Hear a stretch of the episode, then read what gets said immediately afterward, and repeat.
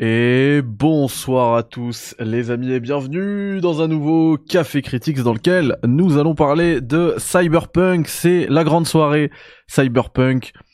Ce jeu qui euh, connaît un très grand regain de popularité. Et pour en parler, je suis accompagné de euh, Yannick, honneur aux anciens. Comment vas-tu Yannick? Euh, ben, salut Mehdi, salut Emar, euh, salut à tous les viewers. Je suis très heureux d'être là parce que j'ai beaucoup de choses à dire sur Cyberpunk et ça va très bien. Merci beaucoup. Top, je parlais d'honneur et honneur aux anciens, mais le, le daron du game, c'est bien voilà, évidemment. Le vieux. C'est Emar, c'est Emar. Comment ça va Emar Ça va Mehdi, ça va super bien, content d'être là avec vous. T'as passé une bonne journée? Ouais, bonne semaine, bonne journée. je suis d'attaque et toujours chaud sur Cyberpunk. Impeccable. il est quelle heure là chez toi, à Montréal? Il est 4h05. Ah ouais, donc, donc ça va, tu vois, je suis en fin de journée, je viens, je viens de dire, je vous l'ai dit juste avant, je viens de dire aux équipes, bon, salut, je me casse du boulot, bon week-end, ils sont tous partis en week-end direct, et c'était, ouais, 4 heures Donc c'est bon. Écoute, on a fait des heureux grâce au live. On, on bah oui, parce que des messages, invitez-le le vendredi. C'est ça, invitez-le plus tôt, faites-le à 9h, c'est bien. parce qu'on rappelle que t'es euh, directeur transmédia chez Ubi. Oui, ouais, voilà. Voilà. Exactement. Du coup, t'es leur boss et quand le boss il dit bon week-end, c'est que c'est bon là. Pour moi, ça a été le go. Écoute, ils ont mis des animations avec 5, 4, 3, 2. Ils étaient tous au taquet, donc ça va. Ils vont passer un bon week-end.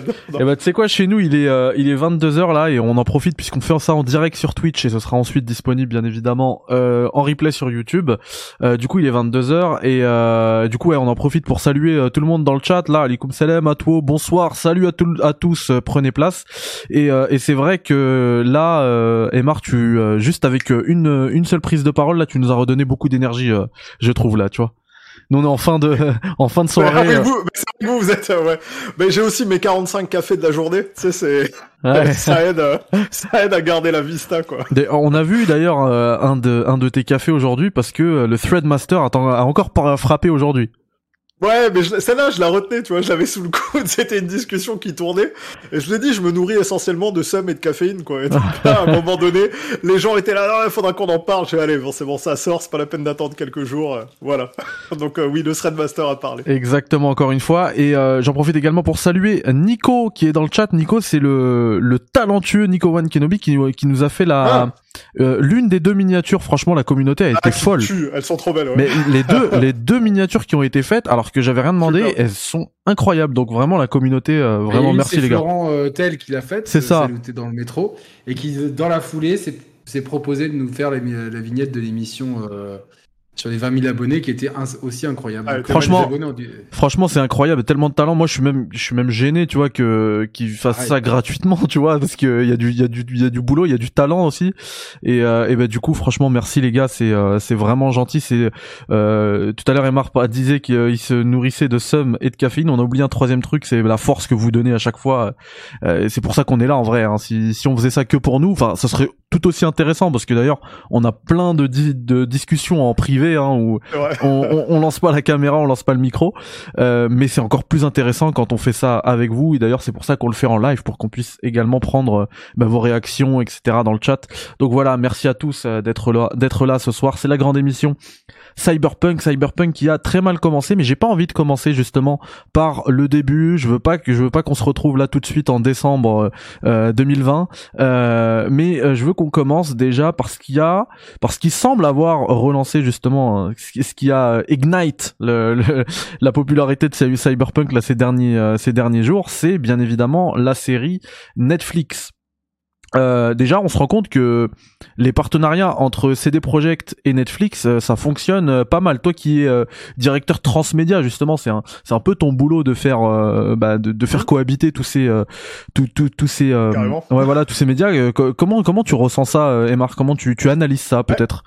Écoute, j'ai la chance aussi de travailler avec Netflix et avec certaines des équipes communes, donc du coup, on les, on les, on les connaît bien. Euh, ça a été un bouleversement en fait. Euh, il y a quelques années, on parlait transmédia, c'était un truc à la mode en termes de nom, mais personne comprenait vraiment ce que c'était, pourquoi on en faisait. Et là, entre Embracer, Sony et compagnie, tout le monde te fait des déclarations de on tourne des films, on fait des associations, partenariat avec des services de streaming, ça bombarde dans tous les sens, parce qu'ils ont compris que on a dans les mains pas seulement des licences de jeux vidéo, mais des licences de divertissement, au sens large, des licences avec lesquelles on peut toucher plein de monde. Et du coup, bah, le fait d'aller taper sur d'autres médias, non seulement ça peut de temps en temps effectivement complètement relancer une licence, et on l'avait déjà vu avec Witcher pour CD Projekt. Hein. Quand la série est sortie, les pics de connexion et de jeux de Witcher euh, sur PC et console étaient monstrueux. Le jeu avait déjà connu un, un relan.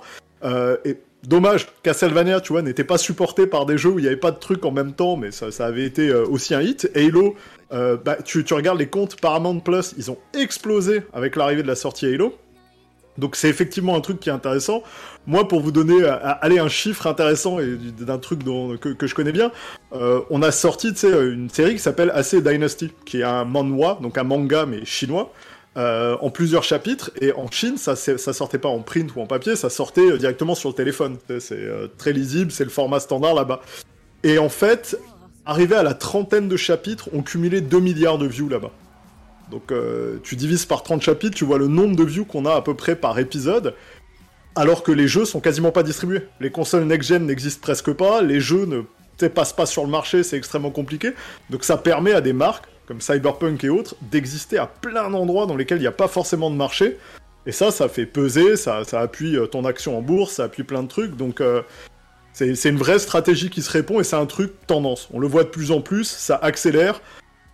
Parfois, ça va dans tous les sens, avec du bien, du moins bien. Tu, peux regarder euh, Resident Evil, où t'es bombardé entre les films, les refilms, les sequels, les séries, les, animés, les films CGI, etc.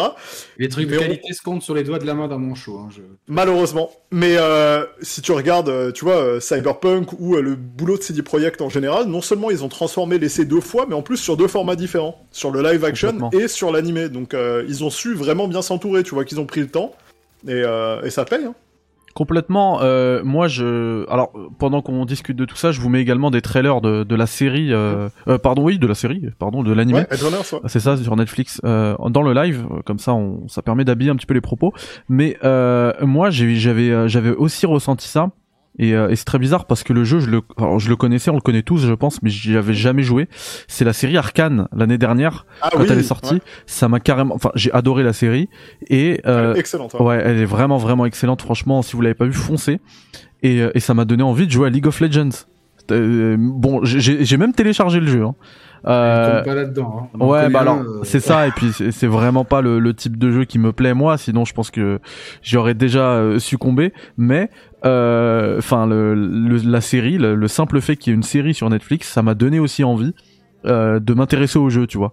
Euh, je trouve que c'est et d'ailleurs c'est aussi et ça me permettra aussi de te donner la parole Yannick c'est un truc que toi et Roman euh, vous dites depuis depuis un long moment sur sur la chaîne des Share Players vous dites que justement le alors les films c'est bien, mais que le format jeu vidéo, on s'investit pendant souvent des dizaines d'heures, parfois centaines hein, sur certains jeux, euh, il se prête beaucoup mieux euh, à l'exercice de la série avec euh, des, des, bah, des, des, épisodes, plusieurs épisodes, des plusieurs saisons de plusieurs épisodes, etc. Pour ce qui permet ensuite de, bah, de, d'étendre le lore. Complètement en fait depuis qu'on, a lancé la chaîne, c'est un truc sur lesquels on s'est interrogé, des adaptations de jeux vidéo en, film qui ne, nous avaient très peu, voire rarement satisfaits, sauf quand ça tournait à la blague, genre euh, regarder un, un, film Mortal Kombat avec Christophe Lambert avec 2 grammes dans le sang, c'était des conditions... Hein, enfin voilà, les bons films de jeux vidéo, entre guillemets, c'était devenu plutôt des nanars cultes, et c'était malheureux d'en arriver là, dans, dans, 99% hein des cas. Et euh, ce, qui, ce qui, tu vois, euh, quand on commence la chaîne, on est en 2014, on, a, on, sort de la, grande, euh, du nouvel âge d'or des, enfin, on rentre dans le nouvel âge d'or des séries avec des séries qui sont terminées comme Lost, comme dont je pense que Assassin's Creed premier du nom s'inspire un peu par le cliffhanger. Qui, on avait rarement vu ça dans un jeu vidéo, un tel cliffhanger à la fin du premier Assassin's Creed. Désolé pour le spoil. Et, et du coup, c'était naturel de se dire. Moi, j'ai vu Assassin's Creed comme un jeu épisodique, comme si c'était la fin d'une saison. En fait, le premier Assassin's Creed était. Alors aujourd'hui, ça n'existe, ça existe beaucoup moins parce que les gens binge-watch les épisodes, mais pour ceux qui regardaient Lost à l'époque, c'était des cliffhangers d'une semaine à l'autre, et puis il y avait le hiatus hivernal et le long hiatus estival. Et j'ai vu donc la fin d'Assassin's Creed comme la fin d'une saison. Il fallait attendre la nouvelle saison. Et donc, quand on a commencé à aborder avec Roman le, le terme de transmédia, naturellement, je me suis dit, mais ça serait ultra pertinent d'avoir d'adapter. En fait, les gens se trompent, il ne faut pas adapter ces licences en film. Et je suis désolé, je vais parler du film Assassin's Creed, qui est une des moins mauvaises adaptations cinématographiques, mais qui pour moi passe quand même beaucoup à côté du, sujet euh, euh, sur, plein de points. On aura sûrement l'occasion de revenir euh, une autre fois là-dessus.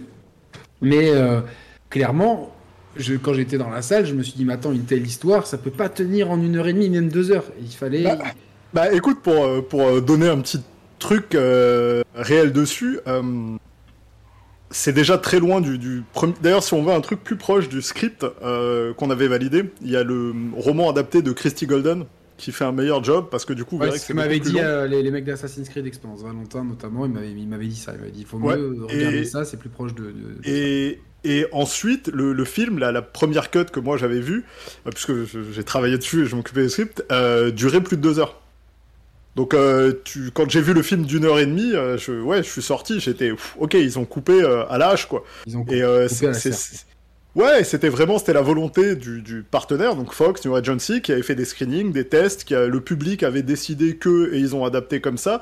Moi, effectivement, j'étais, j'étais étonné de voir que des personnages comme le personnage de Maria, on disait même plus son nom dans tout le film, quoi alors qu'on avait, on avait travaillé à mort, et là, c'est tellement réduit et compacté.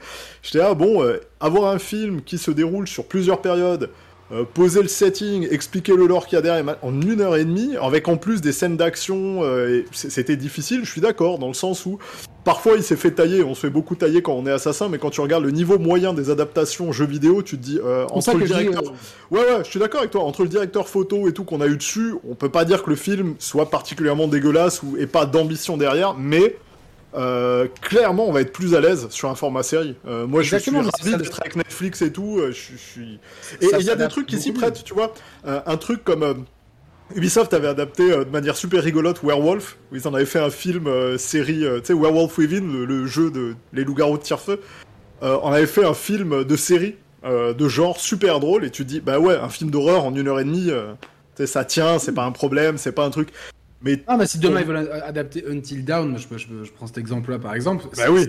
ça sert à rien de faire une série. Évidemment, mais je parle de d'expériences vidéoludiques très longues. demain, euh, bah, par exemple, ils veulent faire Zelda ou un truc, euh, enfin, ils hmm. voulaient le faire et puis bon, Nintendo, c'est. Et le, et le leak a fait que Nintendo a dit non, ouais, l'a tué. Euh, et donc, c'est beaucoup plus adapté, je trouve, pour développer des univers qui sont surtout des univers très riches comme ceux d'Assassin's hmm. Creed dont on vient de parler ou ceux de Cyberpunk dont, dont on parle ce soir.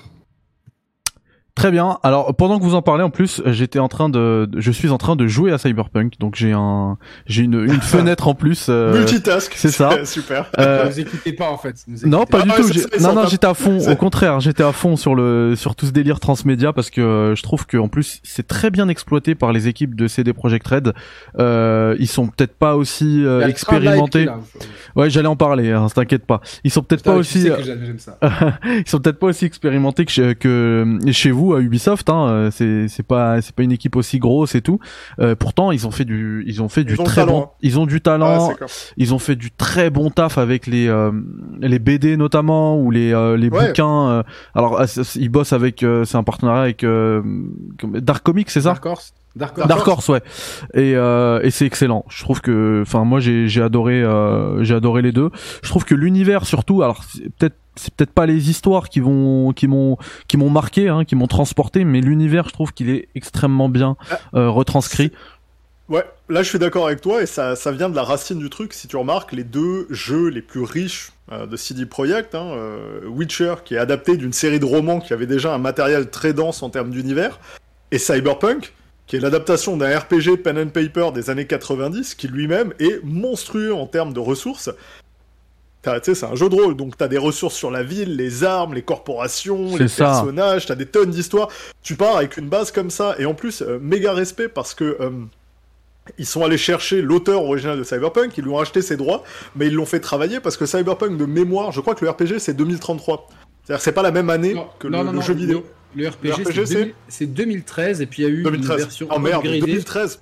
voilà upgradé et euh, en 2021. Donc c'est sorti. Ah, Cyberpunk, Cyberpunk 2013 sorti en 1988, euh, donc euh, ça date. Hein. Ouais. au tout début de la grande vague de Cyberpunk, parce que j'ai j'ai fait un peu mes devoirs et je vais vous expliquer Ah ouais. si- d'où vient en fait le terme Cyberpunk, parce que c'est un, un nom euh, de genre en fait. C'est comme si on, on, on appelait ça euh, Steampunk euh, 2036, quoi. Donc, euh, donc Bah c'est ouais. un nom de genre. quoi.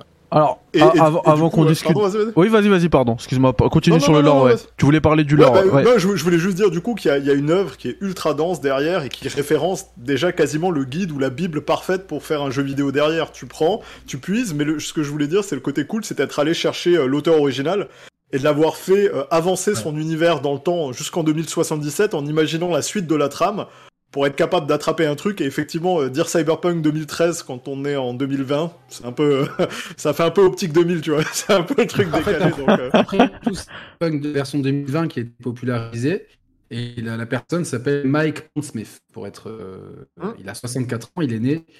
Euh, non, il a plus parce qu'il est né en 54 et la même année que maman, donc il a euh, 68 maintenant, donc euh, 14 avril 54. Apple, Ça bug un petit peu de ton côté, euh, Yannick. euh, tu veux que je recours Euh, le problème, enfin ouais, vas-y, parce que le- ça- là ça va, oui, vas-y, fais-le parce que ça, ça va juste euh, décaler un peu Emar, voilà. je suis. euh, Ouais, c'est ça, t'es découpé là. Ok. Mais euh, alors, vous savez quoi? On va, on Ouais. va en profiter le temps qu'il arrive pour euh, justement ensuite euh, basculer rapidement vers le jeu, puisqu'on parlait là de la série Netflix. Euh, je vais vous afficher dans le stream la, parce que je, je vous ai dit qu'il devait, il devait y avoir un quatrième intervenant aujourd'hui, ce soir. Malheureusement, il n'est pas disponible. Euh, et c'est euh, Mohamed de Jeux Vidéo Magazine. Donc, euh, il nous a quand même fait une vidéo sur euh, sur la série Cyberpunk Edge Runners. Je vous l'affiche tout de suite. Yo, bonsoir à toutes et à tous, c'est Momo. Bon, désolé, je suis pas là vraiment ce soir, je m'en excuse, mais je voulais quand même faire une petite vidéo pour dire un peu mon avis par rapport à la série Cyberpunk Edge Runner. Je l'ai trouvé très très très sympathique. Pour être très honnête, moi j'étais euh, toujours très loin de tout ce qui est manga, animation japonaise, enfin du moins pas l'animation japonaise telle qu'on l'entend aujourd'hui dans certaines productions du style Naruto, Dragon Ball, l'attaque des titans, etc. Moi je suis plutôt animation japonaise côté studio Ghibli, bref ça remonte à il y a des années, mais en fait j'étais pas forcément avec un affect là-dessus. Et bah là franchement, j'ai fermé ma bouche. Clairement, j'ai kiffé la série de bout en bout. J'ai trouvé vraiment classe, les personnages super cool, le développement vraiment bien euh, mené. Euh, la musique est vraiment aussi super super cool. Trigger a fait un super travail, mais je pense que pour tous ceux qui sont adeptes d'animation japonaise et surtout de Trigger, vous savez que forcément c'est un banger. Donc euh, moi j'ai découvert complètement ça à ce moment-là. Donc Trigger a vraiment bien géré le délire.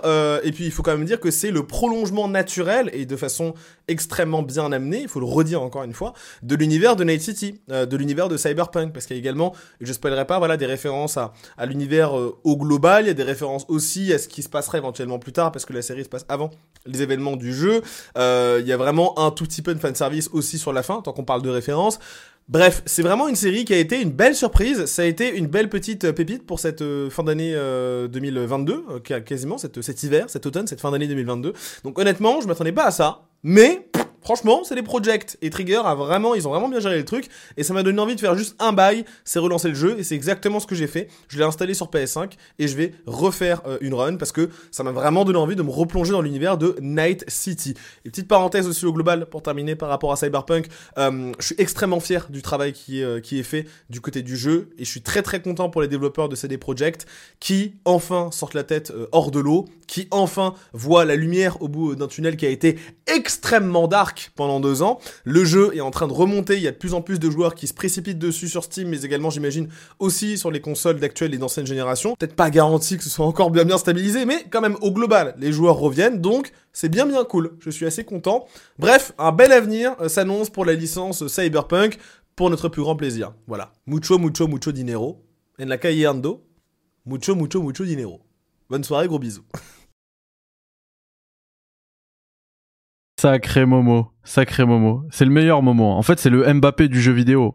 Il arrive, euh, il arrive pour Euh, toutes les places. que- Ah non, mais ça va être le rédac chef de, de toute. euh, il, est, il est trop fort. Euh, du coup, il nous disait parce que vous, vous n'aviez pas la vidéo euh, Emma et Yannick. moi je l'ai vu, c'est bon. Ah bah super.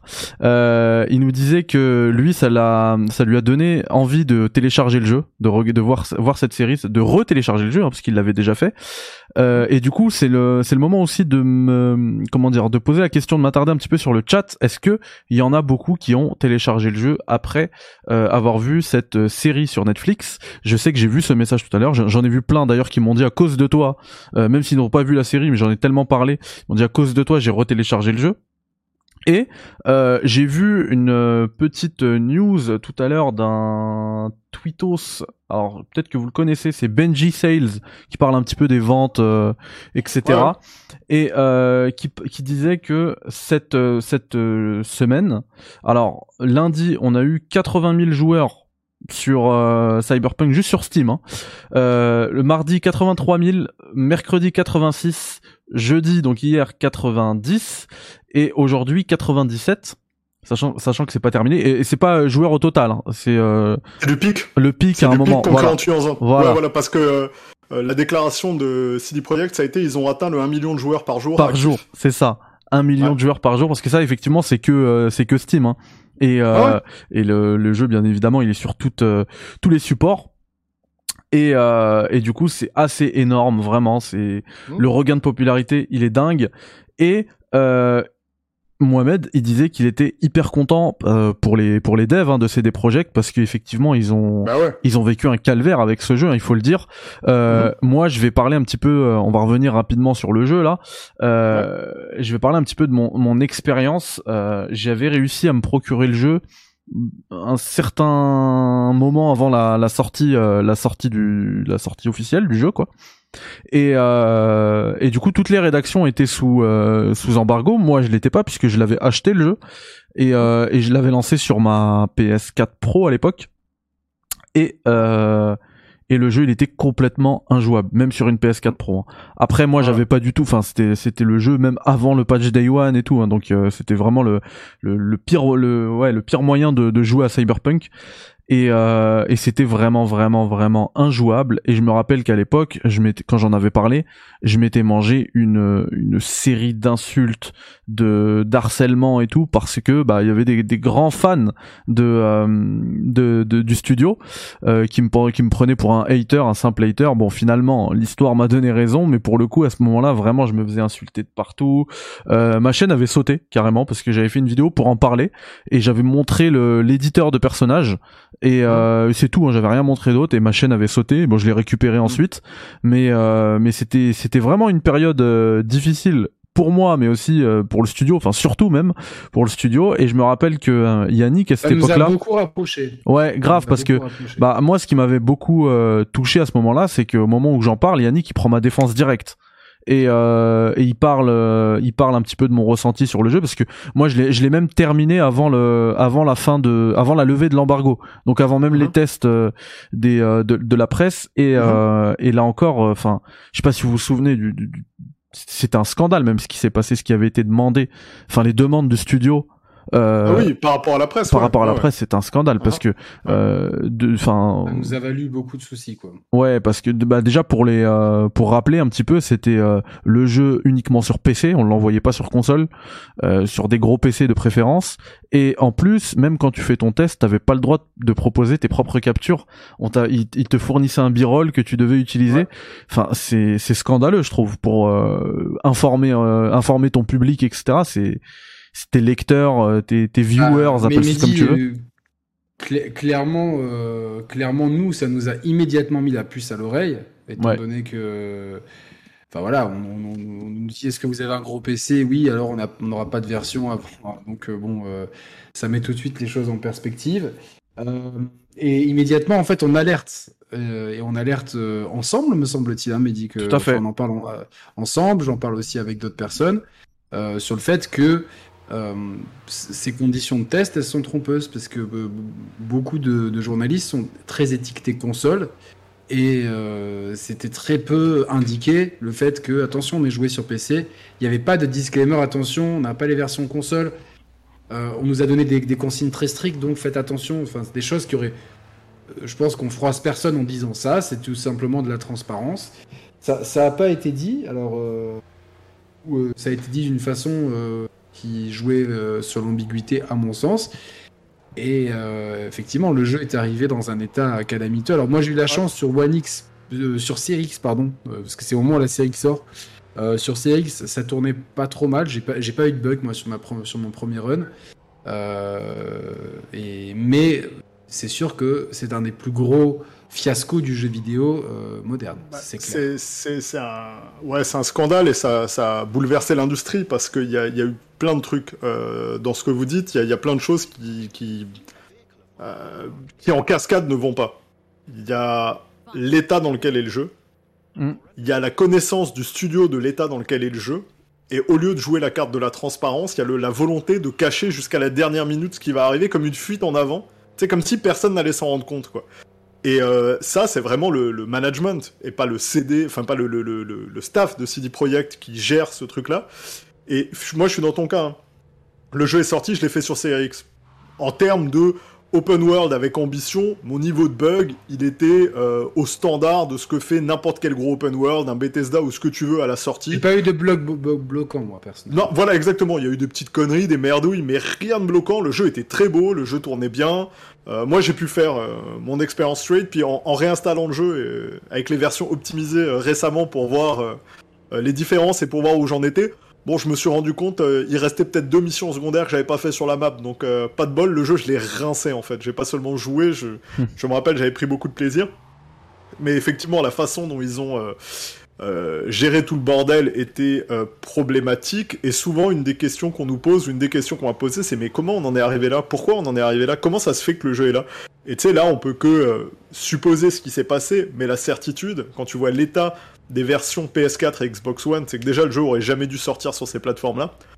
Euh, et ensuite, c'est que vraisemblablement, ce qui s'est passé, normalement, quand tu dev, tu prends le dénominateur commun le plus bas et euh, ça, devient ta plateforme lead, que ce soit la PS4, la Xbox One, et tu up. Typiquement, nous, par exemple, c'est ce qu'on fait sur un, sur un Assassin 4. Euh, ah, Black, Flag. Exactement, Black Flag sort sur, tu vois, il est à l'aube des générations PS3, PS4. Donc on a dû le faire, le porter sur PS3, PS4, X360, Xbox One, euh, enfin Pro et tout ce que tu veux. Donc ça, ça, fait beaucoup de versions. Tu pars sur une version de base, et ce que tu fais sur la version up, c'est que tu vas changer les shaders, euh, la technologie un peu de la physique. Il faut pas que le gameplay soit affecté, mais tout ce que tu peux booster, résolution, euh, frame, texture plus grosse, machin, tu le blindes et tu en fais une version un peu plus next-gen, un peu plus optimisée. J'ai une, question, ouais, qui me, qui me taraude depuis longtemps parce qu'on n'arrive jamais à avoir de réponse précise. Euh, est-ce que si tu n'as pas la contrainte de, par exemple, dans, dans, le cas de Cyberpunk, s'ils n'avaient pas eu la contrainte PS4, Xbox One, si est-ce que le rendu final aurait, pu, aurait, aurait été meilleur que ce qu'il est aujourd'hui? Est-ce que du coup d'avoir une contrainte de génération précédente, euh, affecte ton contenu Parce qu'on entend beaucoup ça sur les exclus PS5 en disant ouais, le fait est par exemple que God of War Ragnarok euh, sorte aussi sur PS4, euh, ça bride un peu la qualité du jeu final. Est-ce que c'est vraiment vrai ou pas?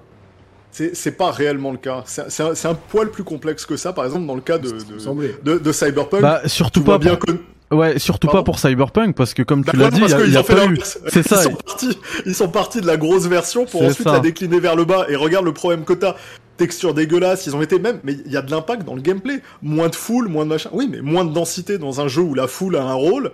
Bah, fatalement, ça va impacter ton gameplay, ton expérience quand tu te balades dans la vie et que as dans la ville et que t'as l'impression qu'elle est vide. Donc, ce qu'ils ont fait, c'est même pas on va en reparler de, ça. Hein. On va en reparler. C'est un truc. Tu sais, c'est un truc qu'on a, mec, tu, tu, tu vois pas. Euh, il n'y a pas un producteur dans le jeu vidéo qui fait un truc pareil, donc on sait même pas comment ils en sont arrivés là, quoi. Alors moi, je, enfin, je, je, sais pas si on en reparlera, mais juste par, par rapport à, tout ça, parce qu'on en a parlé, euh, moi, ce qui me dérange avec du recul et ce qui m'a dérangé sur le, sur le moment, c'est que, euh, en fait, on a tout mis sur la faute du studio. C'est-à-dire que, que, évidemment, le studio est, est, forcément le management. Hein c'est un problème de management. Moi, j'ai fait une école de management. C'est typiquement euh, dans, dans, un, dans un process comme ça, c'est le management. Mais la presse ne s'est pas remis en question en, en disant une grande partie du fiasco aurait pu être évitée si la presse avait fait bloc en disant attendez, on, accepte, on accepte là, pas ces conditions là. Là, Yannick, quoi, tu, en fait, c'est les deux trucs, et c'est pour ça que je te dis, dans tous les composantes. Mais là, mais la, la presse ne s'est jamais, remis, jamais remis en question. Bah, alors, et, mais qu'est-ce qui s'est passé du coup, et qu'est-ce que ça a causé C'est que les gens ont remis la presse en question. Et s'il y a un désamour aujourd'hui et un manque de trust dans la presse en général, et que t'as quand même beaucoup de gens qui remettent en cause les oh, journalistes c'est des vendus et machin, c'est aussi parce que ce genre de scandale participe à jeter l'opprobre sur la presse. J'ai alors, bon, euh, il y a, une chose. Ça concerne qu'une niche en fait. Excuse-moi, mais j'ai peur que ça concerne qu'une niche de gamers. Mais que moi, je vois des, des, potes à moi, ils ont acheté Cyberpunk parce qu'ils ont vu le test sur des grandes chaînes, etc. Ils étaient déçus. Et euh, du coup, euh, comme après les chaînes ne faisaient pas de mea culpa, etc., dans leur tête, c'est ah ben c'est un studio de merde et c'est un jeu de merde. Tu vois, c'était et c'était juste. alors que, que quand j'ai expliqué à mes potes, ils m'ont dit ah mais attendez la personne qui a testé le truc, si elle avait dit attention, euh, le fait qu'on nous. Ça, doit. Enfin, si t'es un humain normalement constitué, ça doit trigger dans tous les sens, tu vois. C'est. Attention, on me l'impose sur PC. On m'impose bah, des captures, euh, des captures qui sont pas à maison. On, m'interdit de parler de ci. la, la, raison est souvent ce qui est invoqué quand tu discutes avec les journalistes et autres, c'est qu'il y avait un biais parce que c'était CD Projekt parce qu'on les aime bien, parce que Witcher, ils nous ont eh dit ben, que ça allait bien se passer, et t'as envie de dire, écoute, Witcher, il est arrivé dans un sale état. je, sais bien, je sais bien, oui, il y, avait une telle cote d'amour pour CD Projekt que les, les, les il y a beaucoup de journalistes qui ont laissé passer, et tu te dis, si EA vous avez fait la même, Ubi, Activision ou n'importe qui, vous avez dit, non, non, je t'envoie qu'une version, mais t'inquiète, les autres, ça va aller. J'aurais levé les sourcils en faisant. Ah oui. ça serait jamais passé, jamais passé. Euh, on peut faire, on peut faire le, on, peut enfin faire un parallèle, euh, enfin prendre mon exemple, euh, ce que je disais tout à l'heure quand je me suis fait insulter et tout par des, par les fans du projet, de CD Projekt pardon, les, bah, bah c'est justement ce que voulait éviter, je pense, une partie de, de la presse et tout, de se manger ce, ce cette colère. euh... quand, quand tu as un gros site comme je vais prendre le plus gros en France, comme jeuxvideo.com, pour prendre que comme ça, il n'y a, pas de, de, de, name dropping qui, qui, qui, alimente des dramas euh, alors qu'il n'y a, pas lieu d'en avoir. Mais quand tu as, as, un gros média comme ça, euh, à la limite, que tu te mettes à dos la communauté de, des joueurs de Cyber, de, des fans de CD Projekt Red, Enfin, OZEF, c'est-à-dire que tu touches tellement, tellement large. En fait, les gros youtubeurs, ils touchent tellement large. En fait, il faut voir, il faut voir un truc, euh, Yannick, c'est qu'il y a beaucoup aussi dans le jeu vidéo la culture du clic de l'instant. C'est plus le, la culture de l'instant, c'est la culture du clic de l'instant. C'est le jeu qui faisait énormément de clics avant. Moi, je l'attends. C'est pour la raison pour laquelle je me le suis procuré en avant, c'est parce que je l'attendais comme un fou ce jeu. Ah, moi, je tenais plus. plus moi. Et des fois, je faisais des streams où je, je mettais euh, la catégorie cyberpunk. Et en fait, on discutait mais c'était c'était euh, c'était illogique les, les, les, chiffres que je faisais. Il y avait des, des, des, centaines de spectateurs juste pour venir parler de Cyberpunk. Ah purée, je l'attends, ça arrive dans deux semaines. Purée, oh là là. Les, ces gros sites dont tu parles, ils pouvaient pas passer à côté de ce truc-là et euh, il fallait pas faire un bad buzz non plus à côté de ça. Bah, c'était le jeu le plus attendu de l'époque et c'est ça. Euh, et c'était un des jeux les plus attendus de tous les temps. Hein. Ah oui, clairement.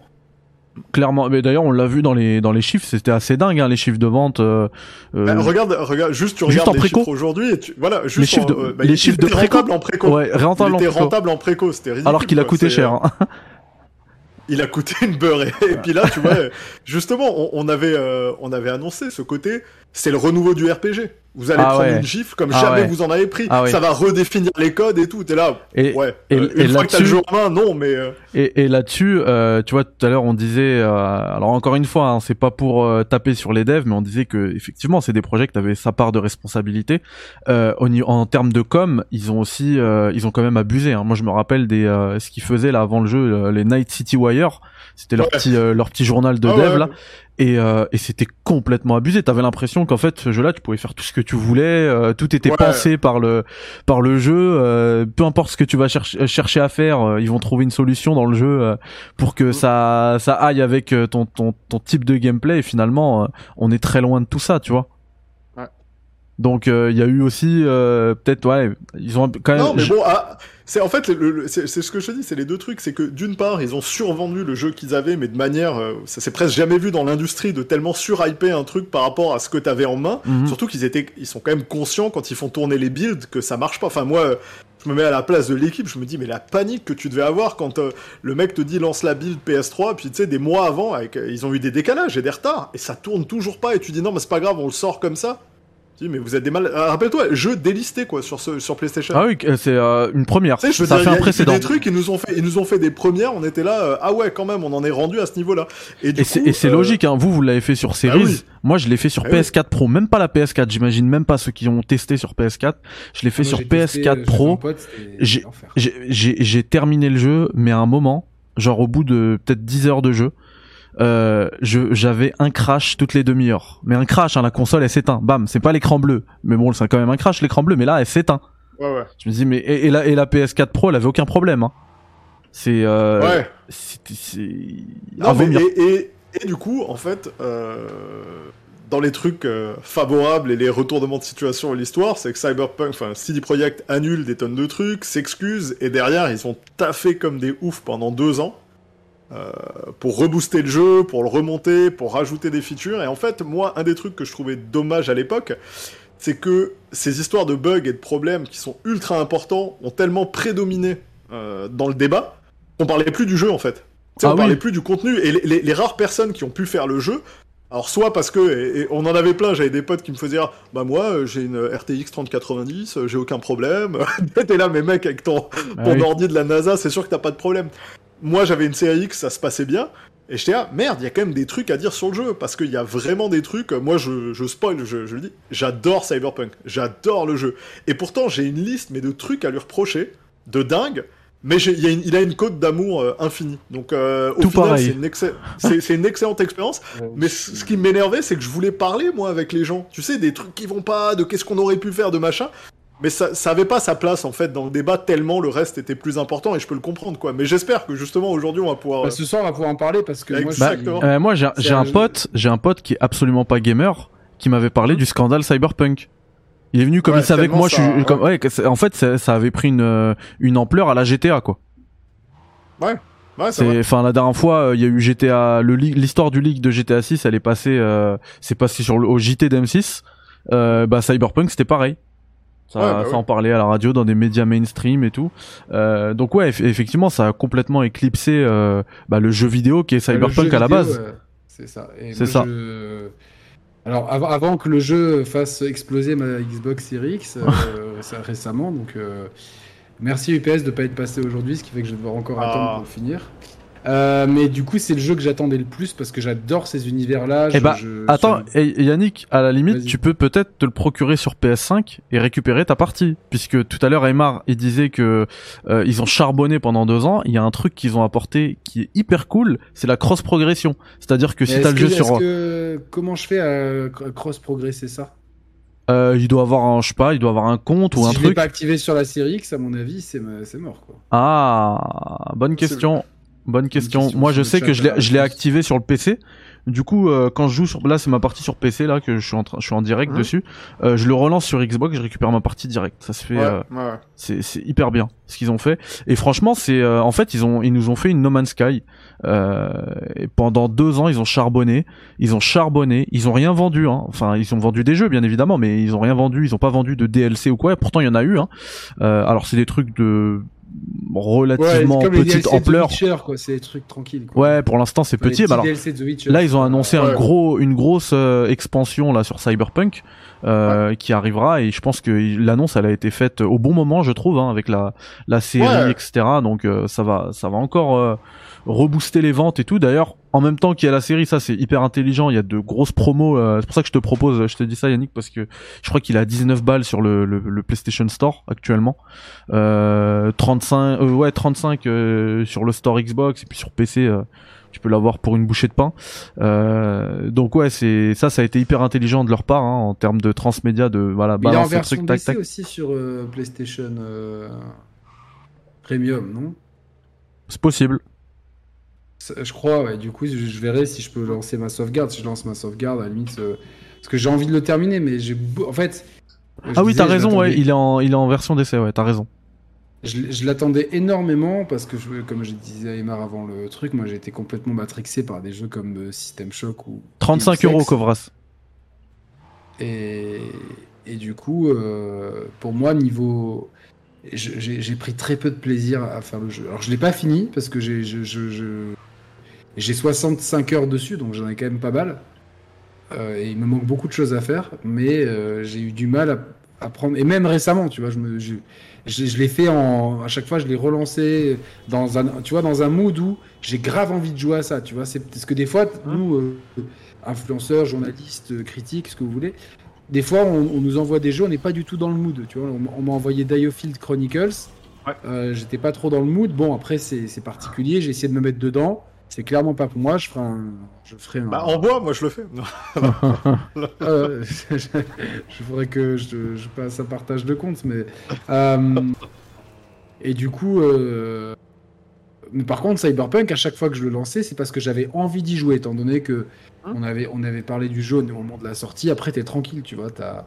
Et à chaque fois, ça a été la douche froide sur plein de, sur, plein de trucs. Et on en parlera quand Mehdi le décidera. Hein quand le maître oh, de MC, le maître de cérémonie, euh, voilà. Non, en vrai, on peut, on peut tranquillement euh, embrayer là-dessus. Hein. Euh, d'ailleurs, je suis en train, en train d'y jouer là, et puis j'ai un petit, un petit bug marrant. Je suis, je suis rentré dans une voiture, voilà.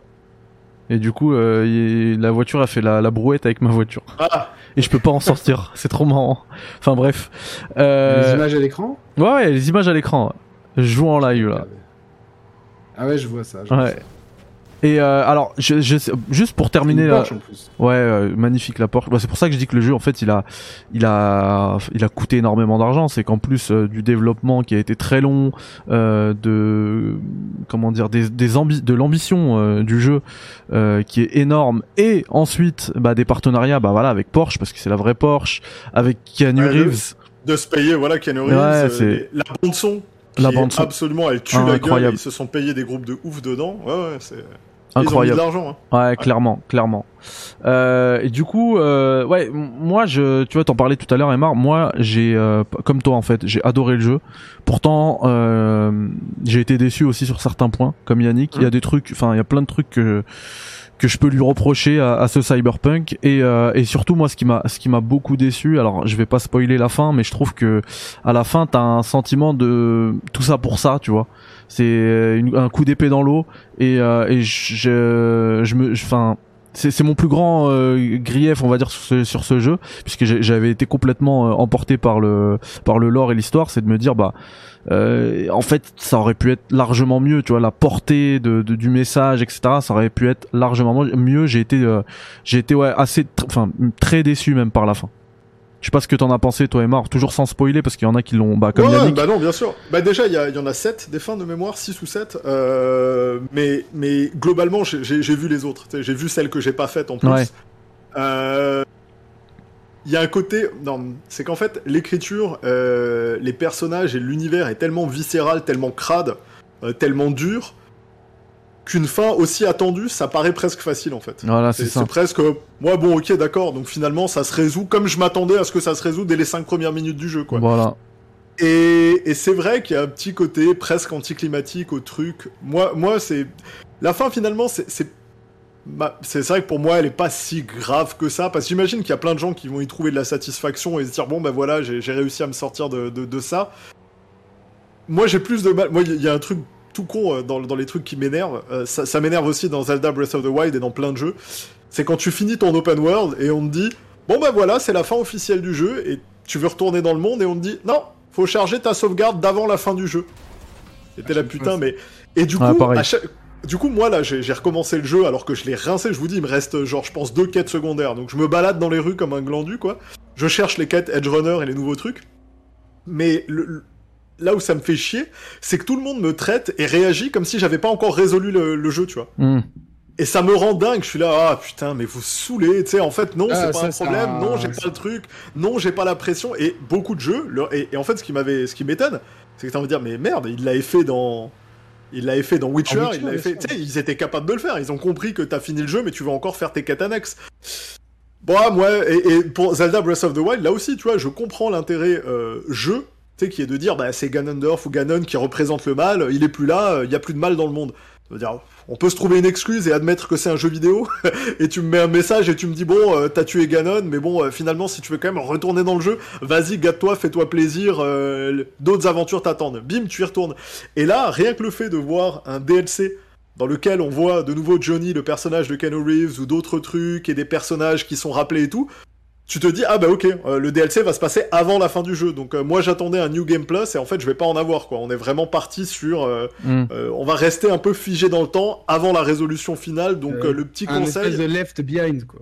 Ouais, donc un petit conseil, lancez la mission finale vraiment quand vous avez envie de rincer le jeu et de le terminer pour de, pour de bon, quoi. Euh, sinon, profitez de l'univers. Mais est-ce que tu penses que c'est justement, s'ils ont fait ce choix-là, c'est justement euh, parce que ça fait écho à aussi une grosse faiblesse euh, de Cyberpunk 2077 qui est alors moi j'ai dit que mon, plus grand grief c'était l'histoire parce que j'avais été complètement enfin la fin parce que j'avais été complètement emporté par l'histoire. Mais en vrai pour moi en termes de jeux vidéo son plus gros grief c'est que la ville de Night City euh, au-delà des quêtes euh, principales elle est complètement morte en fait tu c'est c'est un c'est un prétexte je trouve que c'est un Ouais, c'est un prétexte, a- c'est contrairement tu vois aux productions euh, aux productions par exemple de Rockstar où, t'as l'impression que la ville c'est un personnage, c'est c'est Ouais, peut-être même le, et- le et- personnage principal du jeu, les Vice City, les les Liberty City, les Los Santos, etc. Et, et- écoute, pour, pour, ouais, je suis, pour travailler beaucoup sur des open world avec des grosses villes, Ouais, ou avec des mondes assez vivants,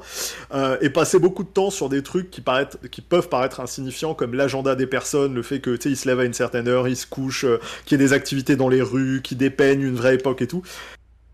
Moi, je trouve qu'il y a un vrai paradoxe avec Night City. C'est un des paradoxes que je trouve. Je pense que c'est une des plus belles villes qu'on ait jamais créées dans le jeu vidéo. Venant de quelqu'un qui fait ça euh, sur des open world depuis des années, je pense que la ville, elle est sublime, elle est pensée. De, de manière, l'architecture de la ville, elle fait du sens. En fait, quand tu vas dans certains quartiers, que ce soit les docks, le downtown, quand tu vas dans certains quartiers où tu vois que t'as une espèce de côté euh, petite maison à la Miami, mais qui ont, qui à un moment donné étaient pavillons de banlieue, mais qui ont été abandonnés, qui ont été repris par les gangs. Tu sais, ça, rien qu'en termes de visuel, tu regardes la ville, tu comprends où t'es, et c'est incroyable, quoi. Mm. C'est-à-dire que t'as une ambiance, en fait, c'est ça, t'as une ambiance dans cette ville que j'ai jamais eu dans aucun jeu vidéo. Tu te Ah, moi, je laisses suis porter. pas d'accord du tout. Bah écoute, moi je trouve, tu sais, tu te laisses porter et il y a des trucs qui sont, pour moi, incroyables en termes de design. euh, en tout cas, et pour le coup, pour avoir parlé avec quelques potes de l'industrie, euh, euh, des directeurs artistiques et autres, pour tout le monde, ça a été incroyable. Maintenant, le problème, c'est que derrière la peinture, il y a le monde et il y a est-ce que c'est vivant?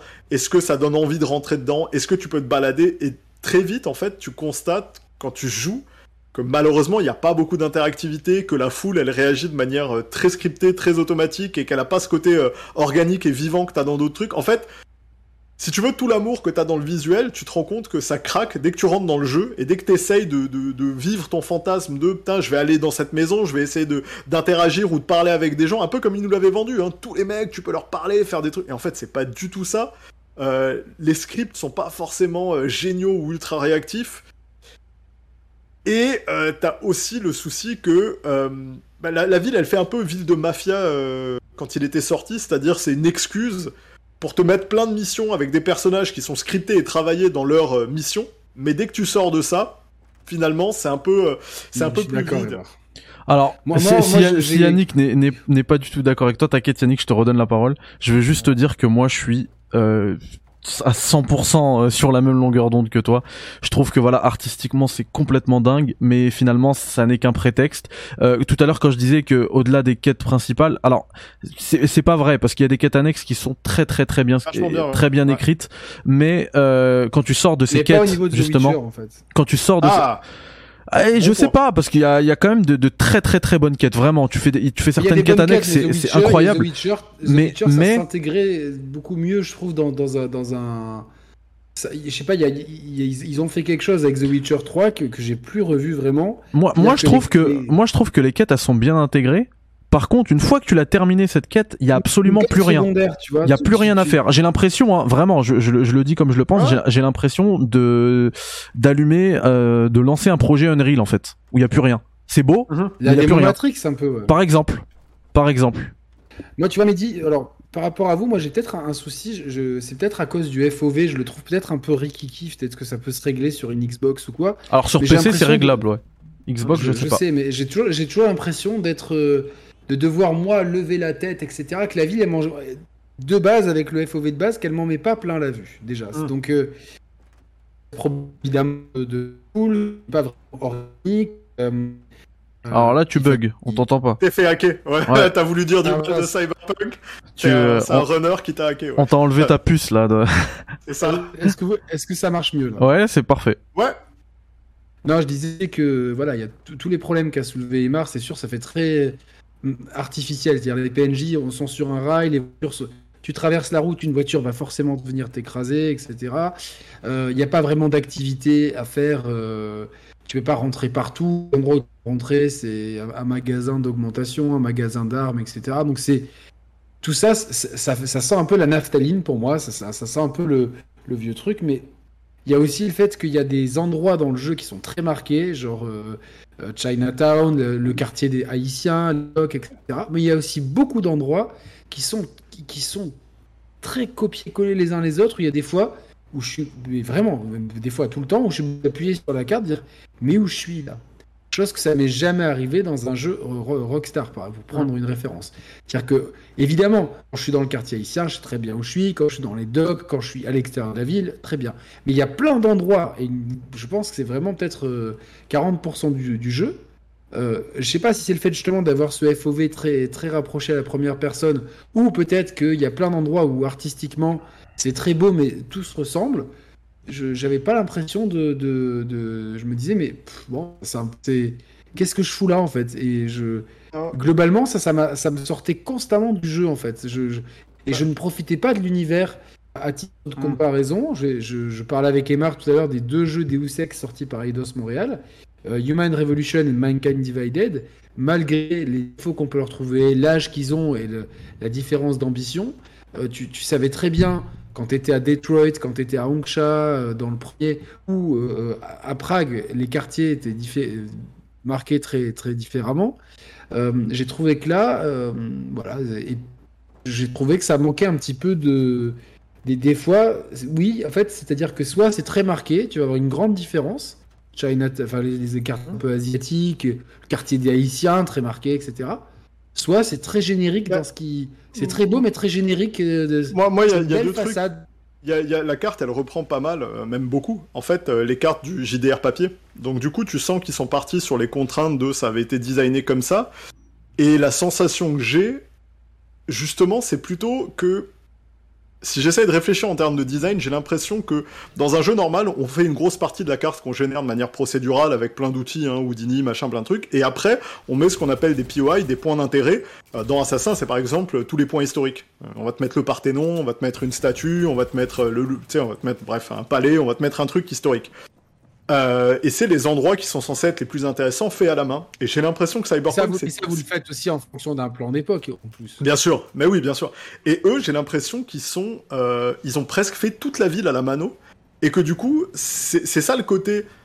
La ville est sublime, les ambiances sont complètement dingues, les levées de soleil, putain, mais il y, a- il y a des trucs sérieux en termes de mood et de composition, c'est ouf. Mm. Mais cette sensation de, mais il y a rien à faire, c'est parce que, bah ouais, tout a été fait à la main. Donc comme rien n'est générique, il n'y a pas de système automatique qui font que tu peux rentrer dans des maisons au hasard, t'as des gangs qui vont déclencher des trucs, tu vas te taper une poursuite et passer dans un immeuble. Non, si l'immeuble, il n'a pas été fait à la main par un mec et on n'a pas mis une mission dedans, tu ne peux pas y aller. Et du coup, c'est un peu ce côté... euh, tu sais, c'est là où tu te rends compte du côté un peu Et là, artificiel moi, de c'est la une ville. prise- prison extérieure pour moi. Il y a, y a ce côté-là. une Ouais, ouais, non, mais. Il y a ce côté-là. Et, par contre, moi, je trouve que les ambiances sont, très marquées par rapport à d'autres jeux ou plein de jeux que j'ai vus qui sont un peu plus dans le même mood. Par exemple, si on se repère bien dans un GTA V, surtout si on a été à LA, c'est aussi parce qu'on connaît LA, on reconnaît bien les moods, les endroits. Ouais. Eux, je trouve que justement, tu sais, entre le quartier haïtien, le dock, euh, les extérieurs, tu sais, dans le désert, quand t'es avec euh, les gars loin de la ville, Ouais, les les, ambiances, je les trouve, ah, je les trouve super marqués. Euh, je trouve, tu sais, les véhicules, ils puent la cla- Les mecs se sont tellement fait chier, en fait, des fois, sur des Ah, oui, par contre. sur des micro, tu sais, les véhicules, la Les- manière dont ça s'ouvre, dans les voitures. les trucs et tout, c'est ouf. Et des fois, il y a des trucs où tu te dis, putain, mais passez un peu plus de temps sur la conduite, quoi. Tu sais, pourquoi vous êtes pas fait chier Ah, sur, des en trucs fait- qui te paraissent essentiels Et Et par exemple, la conduite, un des trucs que je voulais juste dire, Mehdi, je te laisse. ouais, euh, vas-y. Un, un des trucs de la conduite qui m'a marqué, c'est que justement, cette ville, elle semble tellement dessinée à la main que t'as l'impression que les gars l'ont pas designé avec euh, une voiture. En, en pensée, tu vois. C'est-à-dire que c'est super beau, mais putain, c'est pas navigable. Quoi. Et, moto, alors- et en plus, Ouais, et en plus, ils ont changé le, le radar. Ça, c'est dans les grosses améliorations. Le radar maintenant a une plus grosse portée parce qu'avant, c'était euh, le radar, il te montrait la rue devant. Donc, t'arrêtais pas de te prendre des impacts des murs parce que tu savais pas où le GPS voulait t'emmener. Et c'était euh, c'était assez chiant en fait en termes de d'utilisation parce que les, les, routes sont super tordues. Elles sont clairement pas faites pour que tu traces à fond avec des grosses bagnoles. C'est vraiment t'es tout le temps au ralenti à prendre tes petits virages, à être léger sur la gâchette. Non, et, et, du coup tu, tu vois que ça a pas été réel à la ville en fait. Mais alors que tu prends un GTA, tu vois que ça a été pensé pour quoi. Je veux dire, tu peux tracer avec les voitures, faire des poursuites. En fait, même si les voitures étaient étaient moins maniables qu'elles ne le sont déjà dans GTA et elles sont bien, bah, ce serait quand même plus agréable parce que la route, elle est, enfin, le, le, terrain de jeu, il est pensé pour. Et là, mon point, c'est, j'ai l'impression que le terrain de jeu a pas été pensé pour que tu fasses le fou avec ta voiture quand t'es en ville, mais pour t'obliger à descendre de ta voiture et la faire à pied. Ou, euh, ou juste euh, en fait que la voiture serve de, de, de, de moyen de transport entre euh, oui, le point et A et le point B. Jeu. Ouais, c'est ça, c'est ça, ouais. et pas un moyen de jeu exactement. la voiture, elle est super. Et d'ailleurs, elle, est super agréable. Excuse-moi, Mehdi, quand t'es dans des cinématiques, et tu oui. discutes avec des Eh PNJ, oui. Tu te rends compte en fait que là, la voiture, elle est utile dans le sens. Euh, globalement, il faudrait role, ce jeu, il faut le roleplayer euh, même, même au niveau voiture, alors que c'est très frustrant en termes ça. de jeu, de jeu parce que t'as juste envie de rusher un Bah, truc. Regarde, et- un- et un- des fois, vas-y, vas-y. Non, j'allais dire, il y a même eu un petit mensonge qui nous a impliqué là-dedans, un petit mensonge marketing, gros clin d'œil, qui était, quand on a vu une des premières démos, on nous montrait une émission scriptée du début où t'as une course-poursuite en bagnole, où Ah, t'as d'autres ouais. voitures qui arrivent, tu sais, elle est ouf. T'en as une, au début du jeu, t'en as plus jamais. Tu sais, Complètement. c'est vraiment un truc où c'est une espèce. Alors, moi, en termes de, de, de game system, hein, là, je, je, je mets la casquette de on est designer, mais ça, c'est un truc qui fait péter un plomb aux équipes. Designer un système pour une mission, c'est peine de mort. Tu n'as pas le droit de faire ça. Quand tu, fais, tu te fais chier à faire une mission comme ça et que t'as un système, tu l'exploites. Il s'avère que dans ce jeu, contrairement à un jeu où c'est organique, tu sais, les bagnoles, et tu t'en sers de manière euh, euh, spontanée. Tu peux déclencher une course-poursuite comme ça dans GTA, tu peux déclencher. Bah, ce jeu, il est pas fait pour. Les poursuites ou les courses en bagnole, c'est des missions scriptées où tu fais des courses en voiture. La course-poursuite qui se déclenche avec un gang, elle est décidée. Elle n'existe pas dans le jeu de manière naturelle. Et je pense que c'est ce qui manque au jeu pour être euh, infini et pour être le jeu de l'infini et le jeu promis. C'était de dire, bah, je veux des missions géniales, mais pas que quand toi t'as décidé quand toi tu l'as scripté. Je veux que la ville elle ait l'air vivante et qu'il se passe des trucs. Et on pensait tous que ce genre de mission allait nous arriver, tu sais, qu'on allait passer dans un quartier, les mecs allaient nous tirer dessus, ça allait embrayer en course-poursuite, mais ça n'arrive pas en fait, ça n'existe pas. Si tu traces pendant 50 mètres, tous les mecs t'oublient et c'est fini, la course-poursuite elle s'arrête quoi. Eh, je, je voulais juste euh, dire un truc là. ça-. Ouais, parce que ça fait euh, presque 7 minutes hein, que Emar, tu as dit la phrase. Euh, alors si je me si je me souviens bien, que le jeu. Euh, enfin bref, c'est quand on parlait de que le jeu était, était vide en fait. Euh, Et bah et bah depuis tout à l'heure, qu'il était beau pardon, mais vide. Euh, et bien depuis tout à l'heure, je suis sur une espèce de, c'est en live, hein, de, de Ah, méga autoroute. Euh, C'est magnifique, hein, on voit des gratte-ciel euh, Ouais, à l'horizon. Et, et je suis sur PC sur une 3090 avec tous les curseurs au max.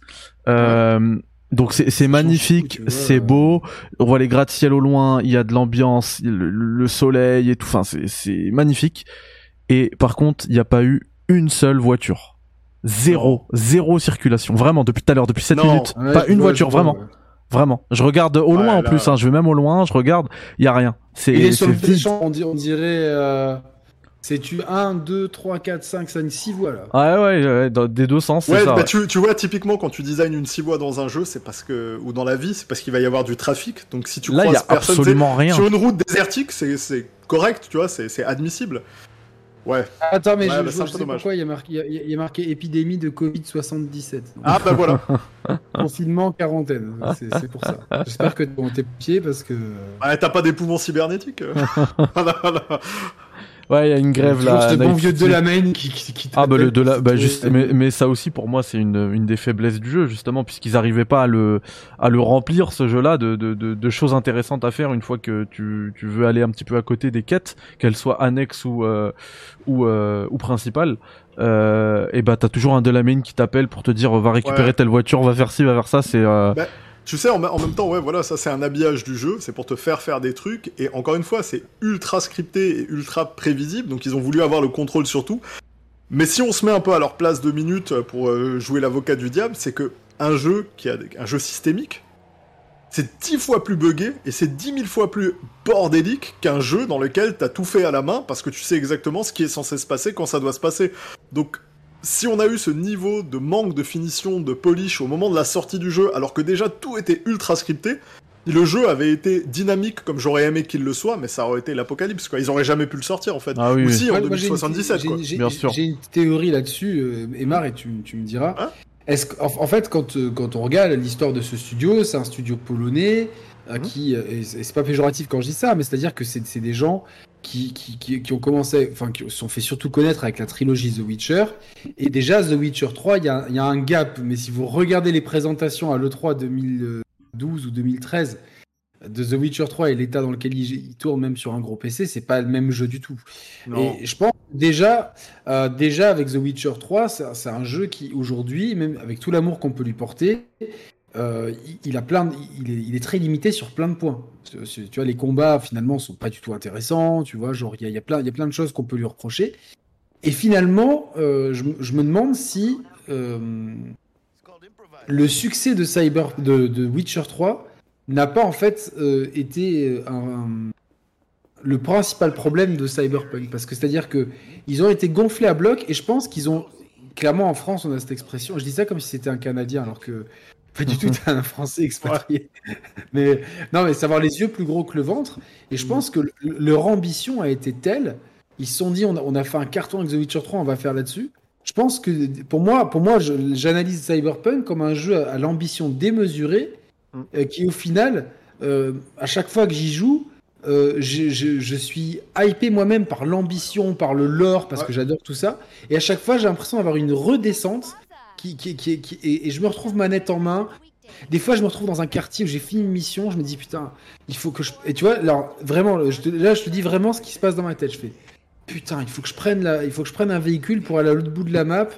Vas-y, il est où le prochain téléporteur? Ah putain, il est là, c'est pas rentable, tu vois. Et d'un point de vue plaisir de jeu, si t'as pas envie, alors que dans un GTA, c'est toujours un plaisir de conduire parce que la conduite est super agréable, parce que t'as toujours une voiture sympa et parce que t'as une le, le décor est incroyable quand tu conduis, la circulation est organique et t'as une sélection de radio qui, qui, qui te permet de, de passer le temps. Je dis pas que les musiques sont pas bien, mais globalement, moi j'ai très peu de repères parce que c'est que des musiques qui ont été composées Électro, cyber et rock, ouais, ouais, voilà, ça. et du coup, euh, bon, bah, moi, j'ai pas mon Dr. Dre dans, dans, dans le truc, donc euh, ils auraient dû, je pense, euh, faire une bande-son un peu plus éclectique. Ils sont restés dans leur DA.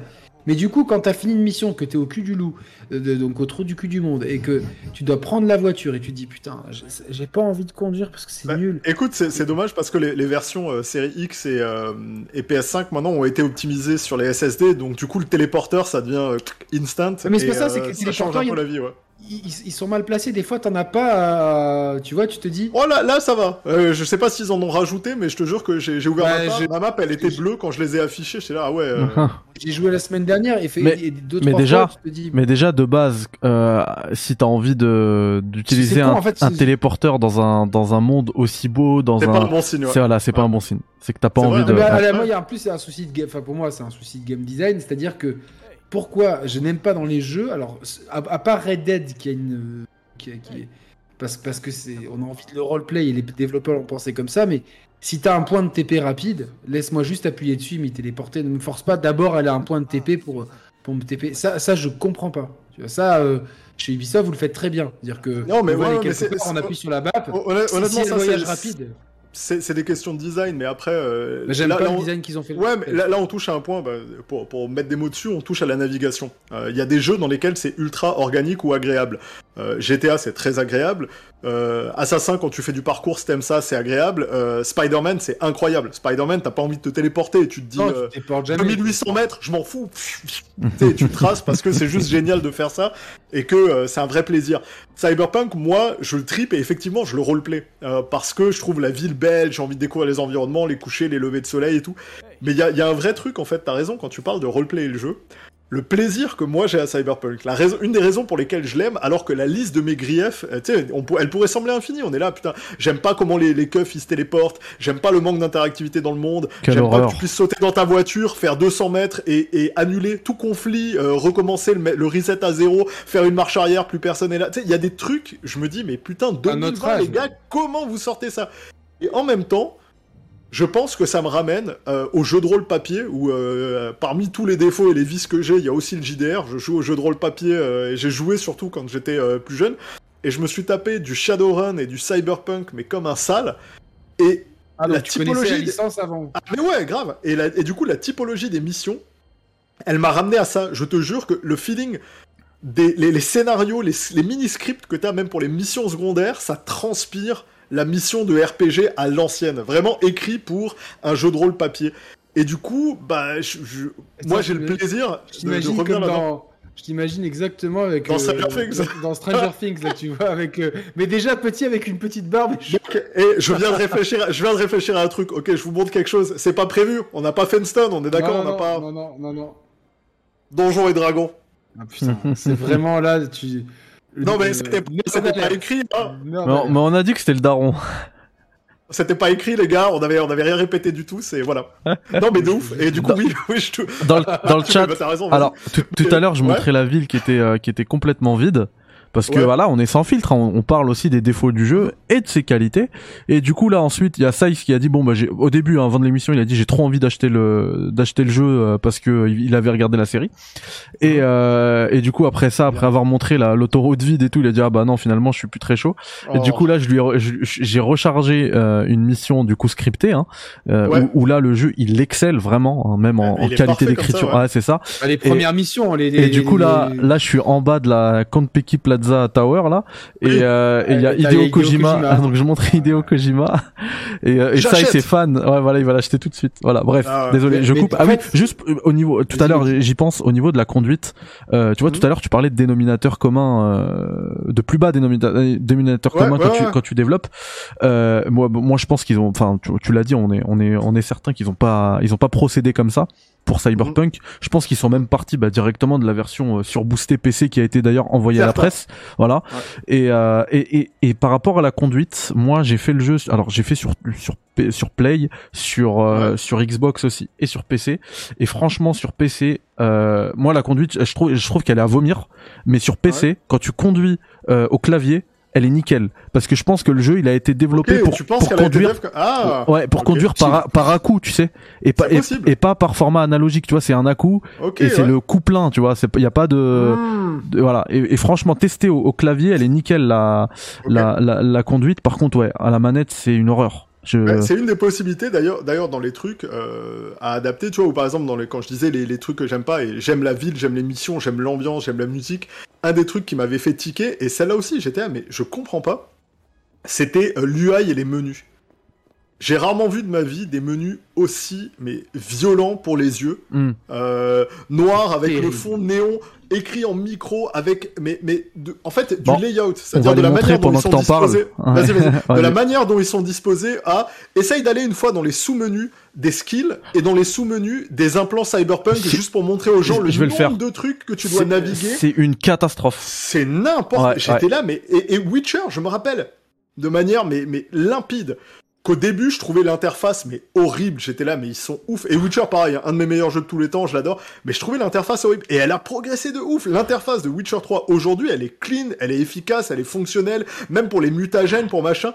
Mais j'étais là, mais comment ils ont fait pour avoir planté Witcher, avoir parallèle. ouais, avoir appris de Witcher, avoir fini Witcher, passer sur un autre jeu et nous sortir une interface ah, pareille des années après. T'es là, mais le jeu il a commencé le développement parce que en, pour, en fait, pour expliquer par hasard, je suis tombé sur une alpha sur là il y a il y a une heure hum. sur l'alpha de une vidéo de leak de l'alpha de Cyberpunk et en fait ce qui était déjà bien avancé et c'était avant la sortie de, The Witcher, donc c'est un projet qui, a, été développé en, Yannick, là-dessus, ça me surprend même pas, mais ce que je veux dire, c'est pour être dev. Au bout d'un moment, après, il y a transfert de compétences. C'est ça, quand tu apprends un jeu, ton UI, elle est euh, work in progress quasiment jusqu'à la fin, et puis tu la changes même à coup d'update, de patch ou de DLC. Là, ce que je veux dire, c'est malgré tous les progrès qu'ils ont fait, deux ans de patch intensifs, on a toujours une UI dégueulasse. L'UI, elle est toujours, mais pas fonctionnelle, et surtout ah sur console. Sur PC, tu navigues encore avec euh, le clic et tout, donc tu sais, je peux Je vais pas excuser parce qu'elle est, pas géniale quand même. Mais bah, sur franchement, c'est affligeant et, quoi. Et mort, moi depuis euh, la série euh, Edge Runner, je me suis relancé une run. Hein. C'est pour ça là j'en suis ah, à bah, genre euh, ouais. j'ai trois heures trois heures de jeu. Je me fais une petite demi-heure, une heure par jour genre. Et Mhm. et du coup moi je connais déjà tu vois le le Ouais. les, les skills, ouais, l'interface, les, les habits. Et je suis quand même perdu. Je, je vous montre hein, là par exemple si je vais dans body donc euh, voilà le corps machin. Mhm. Tu cliques dessus, donc t'as plein de trucs déjà. Et t'as des que Tu les vois tout. Et après, ouais, t'as des onglets. Donc t'as athlétique, ça. Et dans l'onglet, t'en as d'autres. Streetball, mais c'est interminable. Et après, tu Et ressors surtout, de en là, fait, Mehdi, tu vas dans Cool et t'en as deux autres encore, Ninjutsu. mal- tout, ça, tout ça est mal expliqué en fait. Mais c'est pas, c'est pas du tout expliqué, je crois. C'est même pas du tout expliqué. En fait, euh, si, en fait, Mehdi, tu m'offres une transition toute trouvée. Là, je te prends les phrases que tu dis d'habitude dans mes émissions. Vas-y. Ah ouais, c'est vrai. ouais. Euh, euh, c'est que, en fait, globalement, moi, j'attendais ce jeu parce que euh, la façon dont ils nous l'ont vendu, ça allait être euh, clairement un Deus Ex du riche. Vraiment. C'est-à-dire que la façon. Donc, moi, j'adorais Deus Ex, les, je vous l'ai dit, les deux, les deux derniers épisodes. J'adorais parce que il y avait, en gros, trois façons de jouer. La façon bourri- bourrine, qui était un peu déconseillée, et deux façons que tu pouvais mélanger habilement, c'était Phantom et Hacking. Donc euh, infiltration et hacking.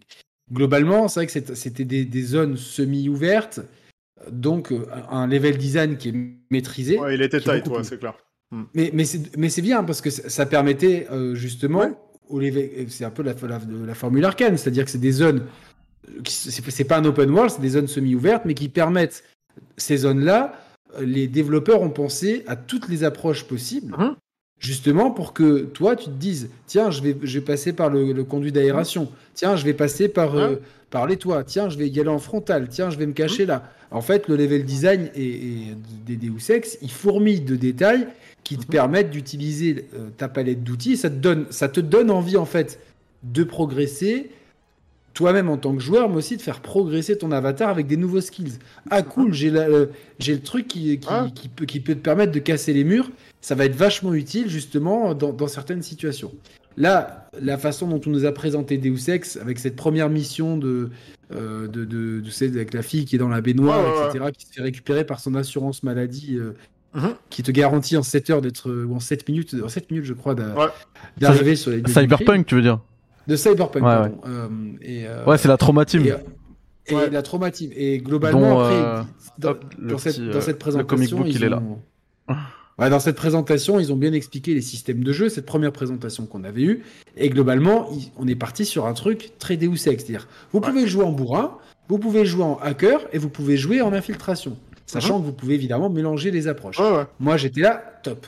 Sauf que, une fois que tu es devant ton panneau, dans Deus Ex, quand tu es dans ton panneau d'amélioration, de, d'amélioration, tu vois très bien, tiens, tu peux faire un double saut. Ah, Ah, cool, je peux faire un double saut.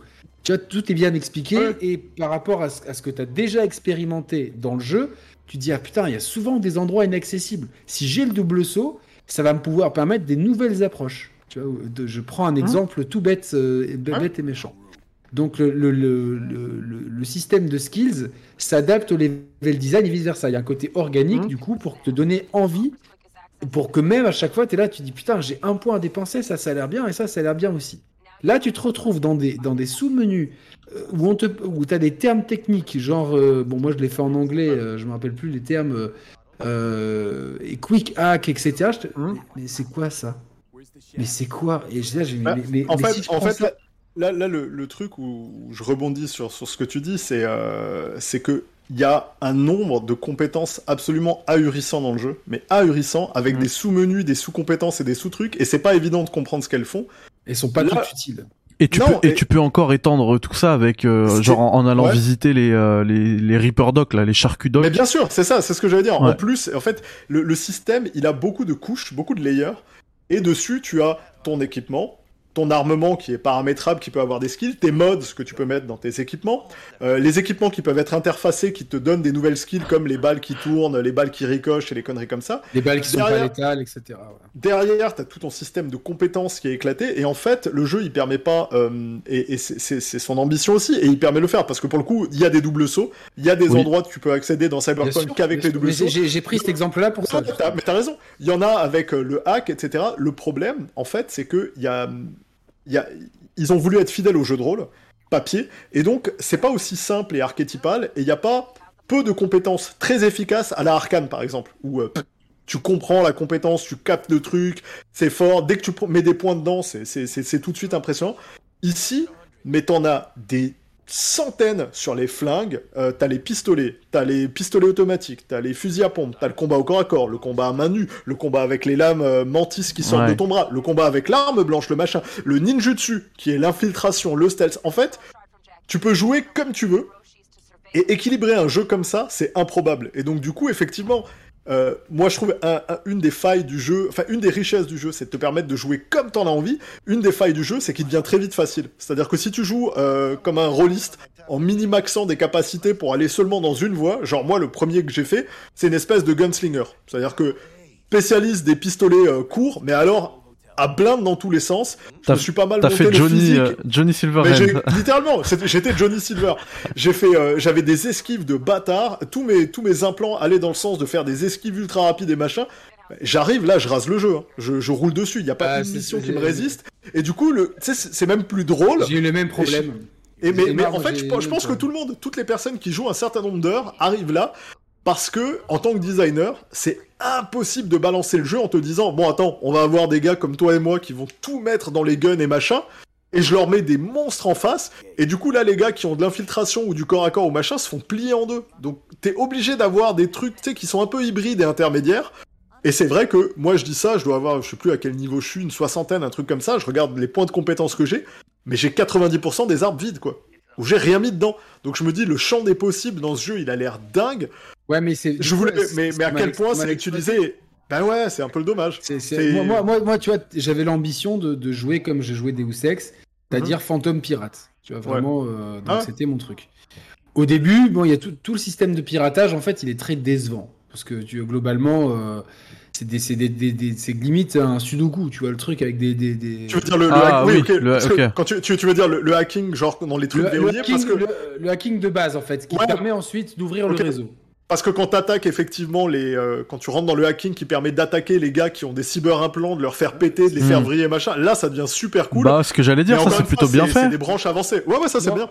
En fait, oui, mais oui, mais non. Tu, utilises ah tes barrettes de RAM là pour les. Euh... Ouais. Oui, mais moi, en fait, ça, ça au début, c'est drôle parce que tu galères et que au début, en fait, tu galères, mais pas trop parce que euh, parce que les ennemis sont euh, bah, dans les premières missions, notamment celle où tu dois récupérer l'arme avec euh, Jackie là, tu sais dans. Ouais.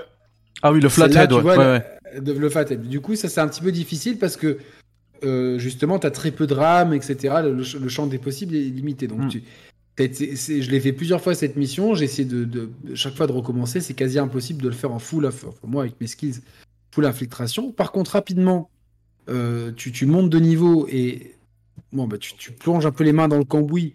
Tu, te focalises là-dessus. Tu sais comment ça marche. Et globalement, moi, le jeu, je l'ai passé. J'arrivais quelque part, rentrer dans le, dans le niveau. En rentrant, en, déjà en, piratant le truc, j'avais déjà. Tu sais, t'as trois euh, perks qui sont possibles. la première, elle était la première, elle était offerte et les deux, et deux autres, elles étaient euh, donc les trois niveaux, ils étaient, ils étaient comme ça. En général, c'était, euh, enfin, globalement, ta RAM était quasiment illimitée. Contagion sur les ennemis, boum. Les, points de vie baissaient. Moi, j'étais dans mon coin. Ils, étaient tous contagieux les uns les autres. J'attendais deux minutes et j'arrivais. Alors après, j'essayais, je dis bon, mais j'utilise plus contagion, j'utilise ça, j'utilise hmm. ça. Donc en fait, après, tout le monde m'a dit non, mais quand j'en ai parlé dans les émissions, ouais, c'est pas comme ça qu'il faut, qu'il faut jouer le jeu, il faut jouer avec des lames, il faut jouer en ninjutsu.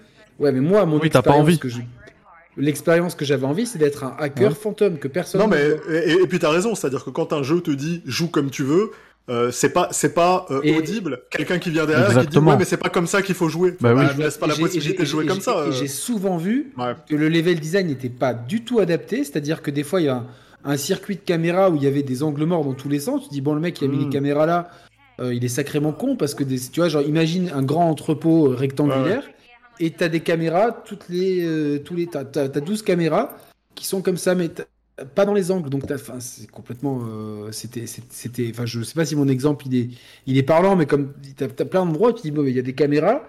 J'ai fait le tour des caméras, il y a plus personne. En fait, d'un coup, tu voyais qu'il y avait plein d'ennemis parce qu'ils étaient dans des angles morts des caméras. Tu dis, bon, ok. Et globalement, est-ce que, euh, pas une fois, mon level design, euh, tu vois, mon, ma, ma, capacité de jouer un filtre, enfin plutôt pirate informatique, n'a été challengée par un quelconque level design bloquant où j'ai dû me casser la tête en me disant tiens il y a peut-être un truc à faire justement avec de la réflexion euh, et un petit peu de skill eh, pour pouvoir progresser dans le niveau. C'est là que tu vois la, difficulté de la jouer euh, Jack of all trades, comme on dit, et d'essayer de faire un jeu qui plaît à tous les types de joueurs et d'offrir 250 euh, 000 skills et machin, c'est que c'est quasi impossible à balancer. là où c'est un échec pour moi. Non mais ça, ça, je comprends. Là où sur un Witcher, tu sais quel est l'archétype du personnage de Geralt, tu sais comment, enfin les pouvoirs que Geralt va avoir, même si tu le pousses un peu, tu sais, il est, il va être plus alchimiste, plus corps à corps, plus magie. Tu sais quand même à quoi ressemble le personnage et, comment il va jouer. Emar, que ce soit dans Deus Ex ou euh, Dishonored, les, les, classes, enfin la possibilité de jouer full bourrin, c'est là, mais c'est uniquement pour vendre le jeu à un certain public. C'est-à-dire que. oui, complètement. C'est pas, c'est pas, c'est pas l'approche que tu as envie. En fait, c'est l'approche que, qu'il a uniquement pour les, pour la. Ouais, mais, mais, mais, elle, elle, fonctionne et elle fonctionne parce que c'est des jeux linéaires. Euh, là, effectivement, ils essaient, ils ont un peu le cul entre deux chaises où ils ont fait un méga open world. Mais, Les, le jeu est linéaire, mais la majorité des missions se, se, se déroulent dans des zones permet. Donc, c'est-à-dire que moi, que dans, le monde ouvert, euh, ça ne fonctionne pas, je peux dire bon, ok, mais je, pardonne beaucoup moins parce que la quasi l'intégralité des missions se déroule dans des, endroits clos où justement, je me dis attends, pourquoi dans des endroits clos, le jeu fait moins bien que le Deus Ex Human Revolution qui est sorti il y a 10 ans? Et, je me dis, ah, ah, moi franchement, j'ai passé mon temps à donc à, m'embêter, excusez-moi, à m'emmerder à rouler dans, dans une ville où, qui n'est pas adaptée à la conduite, en tout cas sur console, qui, qui, qui même avec la mise à jour Series X n'est pas non plus une ville très vivante. Hein. Il y, a il y a plus de PNJ, mais on est quand même loin de sentir un, effet organique. Alors certes, j'ai trouvé des persos bien écrits, on y reviendra sur tout ça. Mmh. Et après, dans les phases, dans, dans, la boucle de gameplay, on va dire qui est active, là où les autres c'est un peu passif, tu, tu fais que conduire, mais t'es pas vraiment dans l'activité tu, tu, tu rentres dans le flot de la ville. Et dès que tu sors du flot de la ville pour devenir qui tu es, donc le netrunner interférer euh, sur les événements, ben moi j'ai qu'à appuyer sur, enfin faire deux, trois hackings à la con qui se ressemblent tous, attendre. Une fois que tout le monde est mort, je vais chercher mon objectif, mission terminée. Ouais, tu sais, ça, ça me rappelle un peu les, les, RPG dans lesquels la magie est trop puissante, où elle casse complètement l'équilibre du jeu, et finalement, il mmh, faut jouer une autre classe. Il y a un peu ce, ce feeling-là, mais, mais moi, en fait, dans, au final, dans l'ensemble, j'ai l'impression, quand j'essaye de, prendre du recul sur pourquoi est-ce que j'aime autant le jeu, en fait, et j'ai vraiment l'impression que c'est parce que l'aspect jouer un rôle, incarner un personnage et vivre une histoire, euh, ça a pris le pas. Et, je, et, dans ce jeu, je, je suis immergé. C'est-à-dire que moi, j'adore cette ville, j'adore ses habitants. Euh, tu sais, ceux qui vivent, hein, ceux que tu connais, ceux que tu as dans l'émission, pas, les, pas les autres. et ça, je suis d'accord. tu vois, ceux-là, moi, moi, je suis, tu sais, je, suis tombé amoureux mille fois dans ce jeu des personnages pour plein de raisons. Tu sais, les gars, les filles, les potes, je trouve que les relations, ah, elles, sentent le vrai. Jackie, l'écriture. l'écriture est incroyable. mais ne, serait-ce que les, dialogues, les dialogues, ils sont incroyables. c'est, tout, tout est, honnêtement, c'est super. Sans spoiler les flashbacks et tout. Le perso de Johnny, on adore le détester. Ken Reeves est dans un rôle assez à contre-emploi où il est quand même casse-couille il y a un peu Trouduc dedans. Et, euh, il est génial, génial. super bien. Et donc, du coup, moi, en fait, ça, ça m'a, ça, ça, a pris le pas, et je me rends compte que, en termes de, j'ai beaucoup de choses à dire en termes de design. J'ai l'impression qu'en termes d'open world, il est complètement daté si tu le compares avec des open world modernes, avec euh, la manière dont réagissent, il y a des joueurs qui sont allés, mais alors dans le micro, en quand tu tires une balle dans l'eau, voilà ce qui se passe. Si tu tires dans un pneu, regarde, ça se dégonfle même pas et machin, et tu te dis, oui, ok, d'accord, c'est vrai, tous ces trucs-là, c'est vraiment. Non, non, mais c'est tu coupes les, cheveux en quatre, quoi. Mais il y a une façon, il y a quand même un truc qu'il faut entendre quand t'écoutes les joueurs, et là, c'est de dire, c'est vrai qu'il est pas au niveau des standards. Or, le jeu avait prétendu mettre d'accord tout le monde en termes de triple A. Donc en fait, quand tu viens avec des, phrases aussi fortes et que tu dis euh, je vais révolutionner le RPG, euh, Peter Molineux, Fable, tout ça, je viens révolutionner le, RPG, putain, on s'attend à une révolution du RPG. Donc Milo. Mais non, mais ouais, au final, quand le jeu, et moi je suis un fou de Fable, j'adore cette série, quand au final le jeu est excellent, mais pas au niveau de ce qu'on t'a vendu, bah, les gens râlent, alors que quand tu y reviens des années après, tu fais non, mais c'était un putain de jeu. Et là, Cyberpunk, pour moi, c'est un peu pareil. C'est, Je trouve que les systèmes il y a tellement à faire et j'attendais tellement mieux des mecs qui ont livré Witcher. Mais en termes d'univers, je pense que j'ai rarement eu ça. C'est-à-dire que si tu me le mélangeais avec Deus Ex, Tu sais, si tu me faisais euh, le gameplay de Deus Ex et, euh, et la réal de ce jeu-là, bah, c'est bon, moi, là, j'achète un casque. VR et vous me voyez plus. C'est... Ah, Mais là, c'est. Mais, mais c'est- une question, enfin, c'est un point de vue intéressant. C'est-à-dire que globalement, ce jeu, tu lui enlèves son ambiance, il, il reste, reste plus grand-chose. Ouais, il non, reste vrai. plus grand-chose. Non, C'est-à-dire d'accord. il, se- perd dans, dans une myriade de systèmes où au final, euh, il il y, a, rien qui fonctionne vraiment. Qui, qui- qui- en fait, c'est pas que ça fonctionne, ça fonctionne, mais c'est pas jouissif en fait. C'est-à-dire que tu, n'en tires pas un grand plaisir. Euh, de- Peut-être que ce- de, de satisfaction. Il- le jeu te- t'apporte pas de la il n'y a satisfaction. pas de la satisfaction le- voilà. manette en main, d'un point de vue euh, euh, retour, euh, expérience utilisateur de, de- de gameplay. Il n'y a, pas- y a pas une satisfaction énorme, c'est vite redondant, etc. Et, moi, ça, c'est quelque chose que j'ai tout de suite vu et que j'attendais énormément le jeu parce que je me suis dit, pour moi, cette ambiance-là, je savais que j'allais l'aimer et je l'adore. On va en revenir sur l'ambiance, sur les persos. Ça, il n'y a pas de souci, c'est grand coup de cœur, c'est euh, clairement d'aller discuter avec, avec un, un, un Reaper Doc, etc. Pour moi, c'est, c'est- tu vois, c'est, c'est- Pose avec un barman dans un bar, dans à l'afterlife et tout, euh, t'as la zik, les gars qui. euh, Et, Ça- et en plus, ça- maintenant, ça, tu peux prendre je- un. on, on dit ça, on dit ça, j'ai juste envie d'y retourner. hein. Je vais Mais- me connecter, je vais aller dans mais, l'afterlife. mais- mais derrière, derrière, derrière, le fait est que finalement, ce que je préfère dans le jeu, et c'est, terrible, c'est les avant-missions où le scénario se développe, où tu vas boire un verre à l'afterlife, tu vas voir, euh, euh, tu sais, la vieille qui était euh, une amie de Johnny dans le temps, etc. Donc, Ouais, j'ai Rogue. le nom. ex- Qui est très bien Oh. conservée, la vieille. euh. Ouais, ouais, bah, les implants. Eh ouais, bah ouais. Les, les implants, C'est le botox du futur. Vladimir Poutine doit travailler dessus pour eux. Ouais, bah, ça, c'est- ça, ce que j'allais dire, justement. Ouais, effectivement, l'Afterlife, maintenant, depuis la, parce qu'il y a eu une mise à jour, euh, de Cyberpunk du jeu, hein, depuis la, la, la diffusion de la série, tu peux prendre un cocktail David Martinez. Donc, euh, Ah. qui, qui est devenu une légende de, de, de, de, Night. City. Mais, mais tu vois, globalement, ce que je préférais, c'est toutes ces avant, ces avant, voire les après, mais la mission elle-même. Et j'ai essayé en plus parce que, euh, tu sais, quand il y a eu cette grosse mise à jour, tous tes points de stats, alors ça vraiment aussi, c'est. Alors, Spec, ça. Ouais. Ah, Alors, je, je tu- quand même une, une, euh, une distinction entre entre ça, euh, entre ce que tu dis, Annick, parce que la mission en elle-même, je suis d'accord avec toi qu'en termes de gameplay, bah, elle est pas toujours intéressante, parfois inintéressante. Après, tu peux aussi trouver un style de gameplay, comme le disait tout à l'heure Emma, où t'es en, en mode gunslinger, si ça te plaît, bah, tu vas quand même kiffer. Euh, Moi, je me rappelle que dans dans ma partie, je m'étais mis justement les euh, les, les lames là qui sortent euh, qui sortent de Ah tes oui, bras. les Mantis Blade. Ouais, c'est ça. Et ça, avec le double saut, franchement, tu, tu, y a moyen de te faire plaisir. Avec Tu les esquives, hein, ouais. ouais, y a moyen de te faire plaisir. Donc, Je- je- ma Après, première c'est build, relatif. C'était une build katana. euh, tu sais, Ouais, la- voilà, le katana, j'ai fait faite avant sale. la respec. Et c'était ça, là. Ah ouais, ouais. Franchement, euh, téléporte quasiment au corps à corps, un coup, il y avait plus Ouais, rien. Et, ça, ça peut et être là, les hyper sensations intéressant. étaient fun, ouais. C'est ça. Mais et après, ça, et après même sur sur la mission, il y a il y a d'autres trucs qui sont hyper intéressants aussi. Euh, tu parlais tout à l'heure de la, de la première mission où tu vas chez les Maelstrom là, où tu vas voler Mhm. le flathead euh, Ah ouais. voilà avec Jackie. Ah ouais. Et mais celle-ci en vrai, enfin moi je me je me suis amusé à me faire une petite sauvegarde avant et de faire euh, toutes les les possibilités, possibilités de terminer de terminer cette mission mais c'est hyper intéressant parce qu'à chaque fois t'as des dialogues elles sont pas toutes comme ça. différents ah bah y- y- elles sont presque toutes comme ça en fait Euh, je sais pas. tu vois, ils, ils- ils ont mis euh, tellement, ils ont fait tellement de boulot sur les quêtes, euh, les quêtes justement, que, Principal. En tout Ouais, cas, c'est ça, les quêtes principales, principales, oui. Que qu'en vrai, Ouais, ouais. euh, c'est c'est pour ça en vrai, comme le disait tout à l'heure Emma, c'est pour ça qu'en vrai, c'est- pas, le dans, jeu- pas le dans jeu- la boucle de gameplay. C'est dans la boucle narrative. oui, c'est dans la boucle vois. narrative, ouais, mais mais En fait, mais il y a non, un attrait pour la mission aussi. Et après, En fait, ouais, coup- ça joue sur le gameplay, c'est vrai, parce que par exemple, si tu prends sur le Maelstrom, si tu vas en mode euh, je, je défouraille, tu vois, ça change complètement avec euh, si tu vas en mode euh, et d'ailleurs faut faut avoir fait une quête euh, optionnelle juste avant en allant en allant voir Militech qui te file euh, qui te file 10 000 10 000 euh, eddies là, voilà, euh, pour pour racheter ta, ta ta marchandise.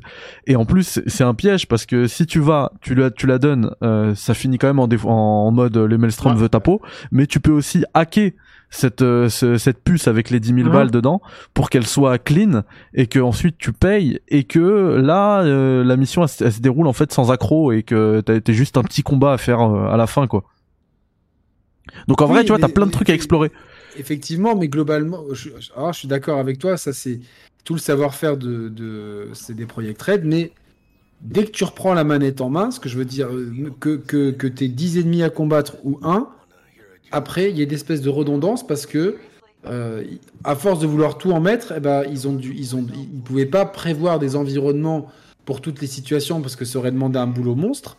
Et du coup, tu as des environnements euh, qui sont finalement assez génériques et euh, bah, c'est me planquer derrière une caisse pour hacker un truc, aller au corps à corps pour mettre un coup de lame, ou sortir de ma cachette et balancer des des des des des des, des, des, des pruneaux. Et globalement, euh, il y a une espèce de de, de, de, de moi une lassitude qui s'est installée au fur et à mesure du jeu. Où j'étais là et limite, j'étais en- je m'endormais devant la console. Je me dis bon allez, une, une prochaine mission, piratage. Et quand certains me disent ouais mais c'est pas comme ça qu'il faut faire le jeu, là je dis non parce oui, que non, le ça, jeu, c'est pas acceptable. le jeu, il n'y a, y a- y a pas un, un panneau qui m'a dit attention, le jeu Non, va non, être beaucoup moins. Il y a Là, beaucoup là, là, moins Yannick, comme on, ça. là, Yannick, on est d'accord avec toi. C'est-à-dire Mm. qu'à partir du moment où un jeu t'offre de- t'offre des possibilités. Euh, me les vend on- aussi en amont, quoi. Ouais, ouais, En mais on, on peut pas, on peut pas entendre une critique qui dit oui, mais joue pas comme ça. Tu sais, c'est comme euh, tu, t'es un gros joueur de Street, il me semble. Quand tu joues à Street et que la première fois que tu te fais éclater la tête par un de tes potes, euh, tu sais, qui est hardcore et qui s'entraîne pour des tournois et qui te met euh, 40 fireballs dans la tête et que t'es là, non mais il faut pas jouer comme ça. Mec, il y a pas de code d'honneur. Tu sais, c'est si le jeu il Ah, te permet de faire il a ça, tu fais compris ça. Non, mais- il a vite compris ça. C'est bien, Mehdi. Tu sais, je- je- à un moment donné, le jeu, il te permet d'avoir plein de contres et plein de réponses à cette situation. C'est à toi d'apprendre comment répondre à cette situation. Donc en fait, tout ce qui est dans le scope du jeu, qui n'est pas un bug ou de l'exploit, on s'entend, bah, c'est prévu et c'est autorisé par le jeu. Donc euh, si toi, tu y trouves pas de plaisir, le problème, il est pas nécessairement, de ton côté, il est dans le design qui fait que, et il faut pas écouter quelqu'un qui gens dit, qui m'ont dit non ouais, mais faut mais jouer comme ça. pour le respect, fais comme ci, fais comme ça. Non, moi j'avais commencé, moi, j'ai réfléchi. J'ai dit non, mais moi j'ai commencé mon aventure en tant que euh, hacker. Et puis hacker fantôme, je vais la finir comme ça. Je vais Ouais, pas d'un coup. euh, tu vois, ça va me casser mon Ouais. Je vais pas d'un coup euh, me dire tiens, je suis le roi du katana et je vais faire du sashimi des ennemis, quoi. Donc. euh, Mais c'est quand même jouissif. Mais, mais du coup, a- ça, ça me fait penser à un truc, maintenant qu'on parle des skills, tu sais, il y a des arbres qui vont vraiment dans plein de trucs. Hein. ouais. Le hacking, le hacking des ennemis, le combat au corps à corps, le combat Là, je les avec maîtrise très armes, bien. le machin. Mais le truc qui est rigolo, c'est il n'y a, pas vraiment euh, d'arbres de, de, de talent ou de compétences spécifiques qui sont liés effectivement à casser un peu les boucles de gameplay standard, comme pilotage de bagnole, euh, turbo boost en voiture, euh, tu sais, des, des trucs comme ça qui pourraient euh, être utiles dans d'autres moments comme la conduite ou comme les dialogues. De temps en temps, t'en as qui s'ouvrent parce que t'as la bonne compétence, c'est fait, et ouais. tout, et c'est assez cool, c'est bien amené. Mais c'est vrai que tu te dis, tiens, c'est ce- marrant, il- Ouais, c'est ça, ou selon ta, ton c'est background. plus l'origine, ouais. Ouais. Ouais, ouais. Et, et- et en fait, c'est marrant de se dire, euh, ils ont pris tout ça en compte, mais c'est vrai qu'ils ont, par rapport aux jeux de rôle, les jeux sociaux, les jeux pour convaincre et machin, sont plus liés à tes, tes hard skills. Elles sont pas liées à tes petites, euh, tes petits modificateurs qui auraient pu être euh, assez fun surtout- dedans. Moi, il y en a trop, tu vois. C'est tiens, va réduire euh, la- le, le- Alors, c'est très RPG, tu vois, mais va réduire le- la vulnérabilité de, de, de 40% pendant 6 secondes des ennemis. Et t'es là, tu dis, bon, ok, euh, c'est pas super intéressant. Puis tu vois niveau 2, niveau 3. Ah ouais, ça va d'un coup les, les mettre Hein euh, complètement vulnérables pendant, pendant 6 minutes. Donc ça vaut le coup. Mais tu vois, il y a quand même un. Moi, je suis un peu comme. Je crois que c'est Gag qui en avait parlé. Je suis pas trop fan, tu vois, de ces trucs de euh, de modificateurs de stats. Je crois que c'était un peu le cas aussi dans Valhalla, dans l'arbre de compétences que j'ai pas du tout aimé Ouais, dans on- Valhalla. On en avait, ouais, mais on en avait parlé. On avait dit effectivement Ouais, ouais. que dans certains jeux, genre Origins ou machin, on faisait des benchmarks en disant, ouais, il y a, des- en fait, et c'est deux approches du design, et il y en a une qui est vraiment, et t'as raison, celle-là, elle est proche du jeu de rôle papier, où c'est incrémental, c'est des petites updates qui se cumulent et qui donnent un gros résultat. Là où un jeu comme Deus Ex va avoir un truc plus brutal qui va être directement, ou Arcane, qui va être beaucoup plus simple à comprendre. Mais et je trouve vrai que, dans, euh, que, que dans un monde cyberpunk, tu Ouais. vois, tu dis tiens, euh, je... imaginons que, euh, que que tu puisses avoir par exemple des skills. Moi, j'aurais vu ça comme ça, des skills d'infiltration. Je fais moins de bruit, les ennemis me détectent de Mhm. moins loin. euh, je peux je peux je peux, je peux ramper, enfin des trucs. euh, Ok, donc ça c'est un autre truc. Et d'un autre côté, tout ce qui était chez les Reaper Doc. euh, tiens, je peux hacker. maintenant, je peux hacker une tourelle. Tu vois, ce que je pouvais Mhm. Ouais. pas avant. Maintenant, j'ai la faculté d'hacker une tourelle qui fait qu'en fait, moi, cette approche-là, je la trouve beaucoup plus intéressante parce que déjà, c'est plus lisible pour le joueur et ça te permet vraiment de d'être d'être là, de dire bon, là, je, je suis dans un niveau, il y a plein de caméras ou de tourelles. Est-ce que je choisis l'upgrade pour euh, pour euh, pirater tourelle les ou tourelles pour le ninja. ou pour pirater les caméras? Et si le level design il est bien fait, tu dois pouvoir avoir des solutions qui sont pas évidentes, qui, qui- qui- genre il y a pas euh, comme genre dans qui clignote. Qui clignote avec une, une vision d'aigle. Je- Alors, c'est pas pour attaquer les Ubisoft ou quoi, mais c'est devenu. Non, parce que tout le monde a pris, ouais, je sais. Non, non, voilà, mais c'est-à-dire, euh, ouais, euh, ah, ou avec un point jaune qui apparaît, tiens, va par ici. Mais tu vois, ça, euh, on- quand tu rentres dans la, pour moi, hein, je suis pas, je suis pas level designer, mais c'est comme ça que je, l'envisage. Tu rentres dans une zone, tu dois, ok, j'ai choisi de hacker les tourelles. Par contre, les caméras vont me voir, donc il faut que je trouve un moyen de neutraliser les caméras. Si si je, si je fais, si je tape dans, si je fais un, si je shoot sur une caméra, ça va alerter comme dans les Splinter Cell, ça va alerter le mec qui regarde la caméra ou ça va faire du bruit. Donc je peux pas faire ça parce que ça nique mon approche fantôme. Par contre, ah, ah, mais tiens, il y a un truc là-bas, je vais aller regarder. Ah ouais, mais je peux passer par là, ah, je peux longer un mur, ah mais je peux pousser une caisse, ah mais je peux sauter par là. Et, globalement, le level design est complètement, euh, il est ultra flexible pour pouvoir s'adapter à, mais de, de, ce que j'entends, euh, tes attentes, elles étaient, euh, elles étaient super élevées, et là t'es déçu, et dans, dans ce que tu attendais, bah, nous je pense qu'on l'a tous été à des niveaux différents, mais je pense que ce que tu as l'air de dire là, c'est je veux me faire un jeu à la Splinter Cell en hackant comme dans Deus Ex, et le jeu me permet pas de faire ça, ou il n'est pas pensé ou designé en tout cas pour ça. Ou tout simplement, hein, comme, comme Deus Ex, on n'a même pas dit. Enfin, tu vois, genre. Euh, parce que dans Deus Ex, tu as, un million de possibilités aussi. Alors, certes, dans, dans des jeux avec une ambition plus petite, mais le fait est, c'est que Deus Ex, je les ai refaits il y a deux ans, donc après la sortie de Cyberpunk, et j'ai pris beaucoup plus de plaisir parce que parce que j'ai trouvé euh, toujours que, que, les, que, le level design était toujours euh, pensé pour que, quelle que soit la façon que, tu que, C'est vrai que, vrai que Deus Ex est, est, plus linéaire et il offre moins de façons de faire. Et pour le coup, lui, il a une vision d'aigle avec. Euh, euh tu sais, euh, passe par l'infiltration ici dans le conduit d'aération, passe par la porte ici ou déplace le gros meuble qui est là. Et effectivement, il, il découpe plus en deux, trois stratégies différentes à chaque fois et il te permet de les faire. Là où celui-là, il, te dit non, mais en fait, euh, démerde-toi, fais comme tu veux. Et c'est vrai que si. Mais le level design, il est adapté. Bah, en fait, il te challenge il pas. À rien. Il te... Non, mais il te, il te challenge pas dans le sens, il va pas te challenger comme un Splinter Cell ou comme un Tenchu ou comme un jeu d'infiltration ou comme un Metal Gear Solid. Il te challenge de manière globale et en fait, l'infiltration, c'est un petit bonus avant le combat où tiens, tu vas gagner du temps, tu vas passer par le bon endroit et tout et puis tu vas réussir à les prendre par derrière. Mais tu vas vite finir après avoir cassé de nuque à tirer dans le tas, balancer des grenades et puis ça, ça termine très bien comme ça. C'est pas très très grave. Euh, et, et, c'est vrai qu'en ce sens, oui, il a, il a pas réussi à cocher toutes les cases en ayant la fantaisie ultime d'être à la fois un jeu qui a du bon combat, du bon hacking, de la bonne infiltration, de la bonne conduite. Il, s'est vendu, il s'est vendu comme ça. Il s'est vendu comme ça, je suis d'accord. Et c'est pour ça que je dis, je comprends. Et les previews, alors encore une fois, moi c'est pour ça que euh, tu vois, je suis bien content de faire la chaîne et je vais tirer dans le tas de personnes parce que là en plus c'était euh, genre des, des, previews de sites pourtant réputés sérieux, bien stricts, qui ont un grand culte de du de, de, la, du, sérieux et de, la critique.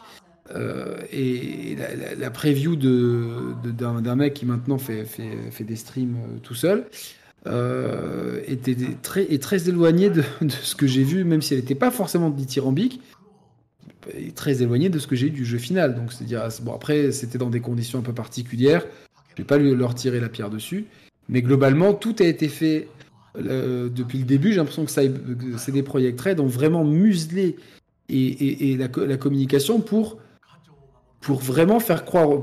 Tout le monde y croyait à ça. C'est-à-dire que moi, quand je disais ça en émission avant, il n'y a personne qui m'a dit Attends, euh, tu te fais des films et tout, parce que la communication nous a vendu le jeu comme ça. Bah, c'est au-delà de. Il y a le capital confiance dans le studio, il y a les progrès énormes qu'il y a eu parce que peu de joueurs euh, sont passés comme, euh, comme moi par euh, Witcher 1 sur PC, Witcher 2, Witcher 3, en voyant les progrès énormes de la plupart ont embarqué sur le 3 et ont embarqué sur le 3 post DLC, patch et machin, et donc déjà le jeu était, était monstrueux. Et donc, je peux comprendre qu'on ait un capital sympathie et confiance. Euh, je, je, parle quand même d'un moment où euh, CD Projekt, et, euh, qui, qui, est aussi Good Old Games, hein, qui est aussi un gros site de vente, mhm. euh, était capitalisé au-dessus d'Ubisoft, quoi, avec un jeu. Donc tu te dis, tu sais, de manière réaliste, les gars, est-ce que les ambitions ou les attentes, elles sont pas complètement énormes en faisant de eux le leader européen, alors que les mecs ont sorti juste Witcher 3 et vont sortir Cyberpunk? Là, aujourd'hui, on voit qu'ils sont capables, et moi j'avais confiance dans les devs, à mettre de l'amour pour retaper le jeu. On voit que c'est clairement des boss en matière de création, recréation d'univers immersif, qui leur permet d'avoir du, transmédia qui est super cool, d'avoir une cote de sympathie et de popularité. J'imagine aujourd'hui des joueurs qui se mettent au jeu, qui ont, qui n'ont pas joué, qui, ont, qui l'avaient pas acheté à l'époque, qui, euh, qui embarquent maintenant, qui ont vu Edge Runner et qui veulent s'y mettre si t'es pas surhypé comme nous on l'était, en étant déglingué avec tes attentes, et que tu prends Cyberpunk comme un open world RPG, euh, et que tu, tu regardes, tu veux retrouver les environnements d'Edge Runner, l'ambiance, le mood et tout, je pense que t'es es parti pour avoir euh, du plaisir, quoi.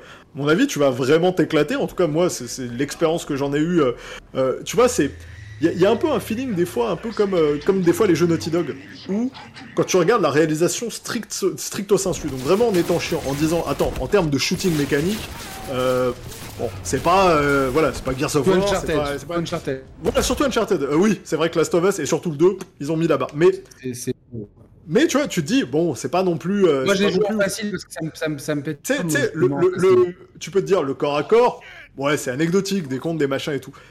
Mais en fait, quand tu rentres dans le jeu, l'ensemble, le, le, storytelling, le, les environnements, le rythme du jeu, la narration sont tellement excellents. Ah toutes les, toutes que... les boucles de, de, de, de, gameplay et narrative, enfin, de toute façon, c'est une formule qui est bien huilée chez Uncharted. Ultra Narration, coup, promenade, combat, euh, le rythme, sympa, tout, et, et ça livre.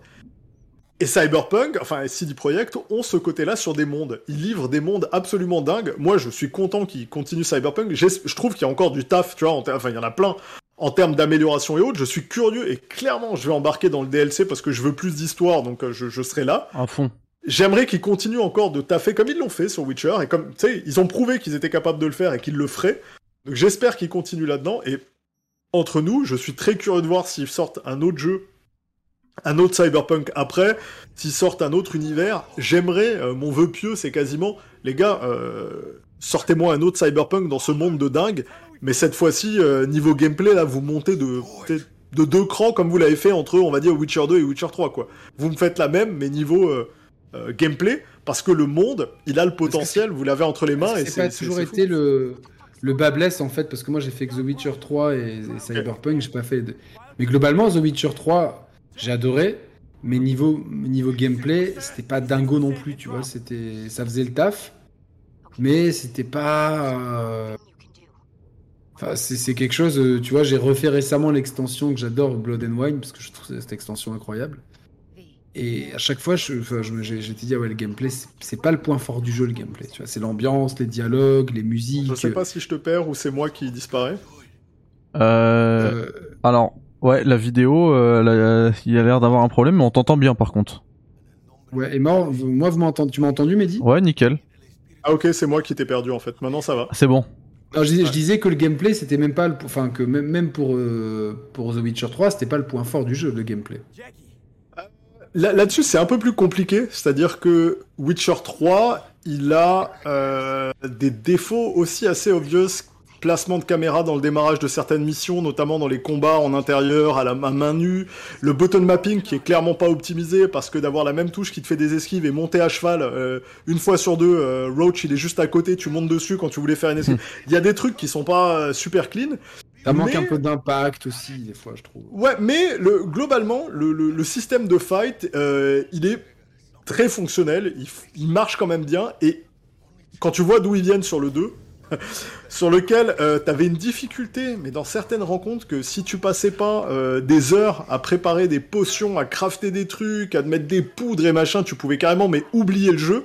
Ils ont réussi à faire que le jeu reste pour le coup, par rapport à un, Cyberpunk, très fonctionnel, peu importe finalement ta build de Geralt. Peu importe le, genre de truc que tu allais faire, t'arrivais à avoir quelque chose, et un jeu qui te challengeait. Qui restait, tu sais, challengeant quand t'avançais, quand tu faisais les DLC, les premiers vampires que tu ramassais et tout, ça va, c'était pas simple, euh, fallait, euh, tu t'avais de la potion, tu faisais de l'esquive dans les combats, et même le, finalement les thématiques, le fait que euh, quand tu prends des potions, tu sais, t'es sur le coup t'es drogué, puis t'as as comme le, système qui fait que tu peux pas abuser et tout. Il y avait plein de systèmes qui limitaient les abus, qui faisaient que le jeu était vachement bien. Cyberpunk, tu peux craquer le jeu, mais alors ultra facilement, ça prend pas très longtemps d'arriver à un moment donné où tu peux euh, abuser ouais, ouais, de, tous les trucs et là-dessus euh, il y, a du progrès la à santé, faire. La santé dans mon inventaire, j'en ai 89 quoi. Mais c'est ça. T'es là dans les... les... gars quoi.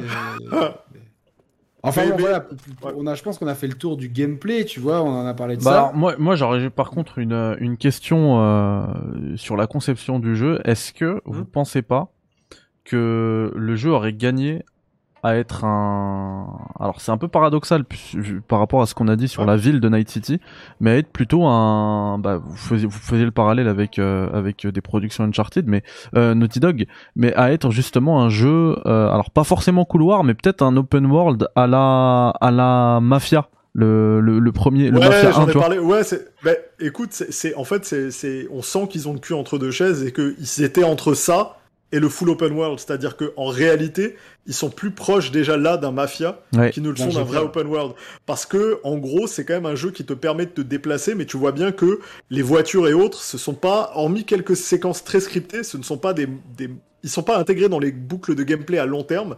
C'est plutôt un moyen de locomotion qui te permet de te déplacer d'un point A à un point B pour lancer une mission scriptée qui, elle, va être un décorum, mieux réalisée. Ouais, complètement. Et du coup, c'est un peu dommage parce que justement, la mood et l'ambiance de la ville sont tellement dingues que je n'ai j'ai pas envie que ce soit pas un open world, j'ai pas envie de pas pouvoir me balader. Et en fait, j'ai l'envie inverse, j'ai l'envie qui monte un peu le cran sur tout ce qui est ah systémique pour me générer vachement plus de missions aléatoires, de trucs qui tombent dessus. Tu sais, par exemple, dans, la famille Masterclass, euh, euh, Red Dead, le premier déjà, euh, je parle pas de Red Dead 2, mais le premier.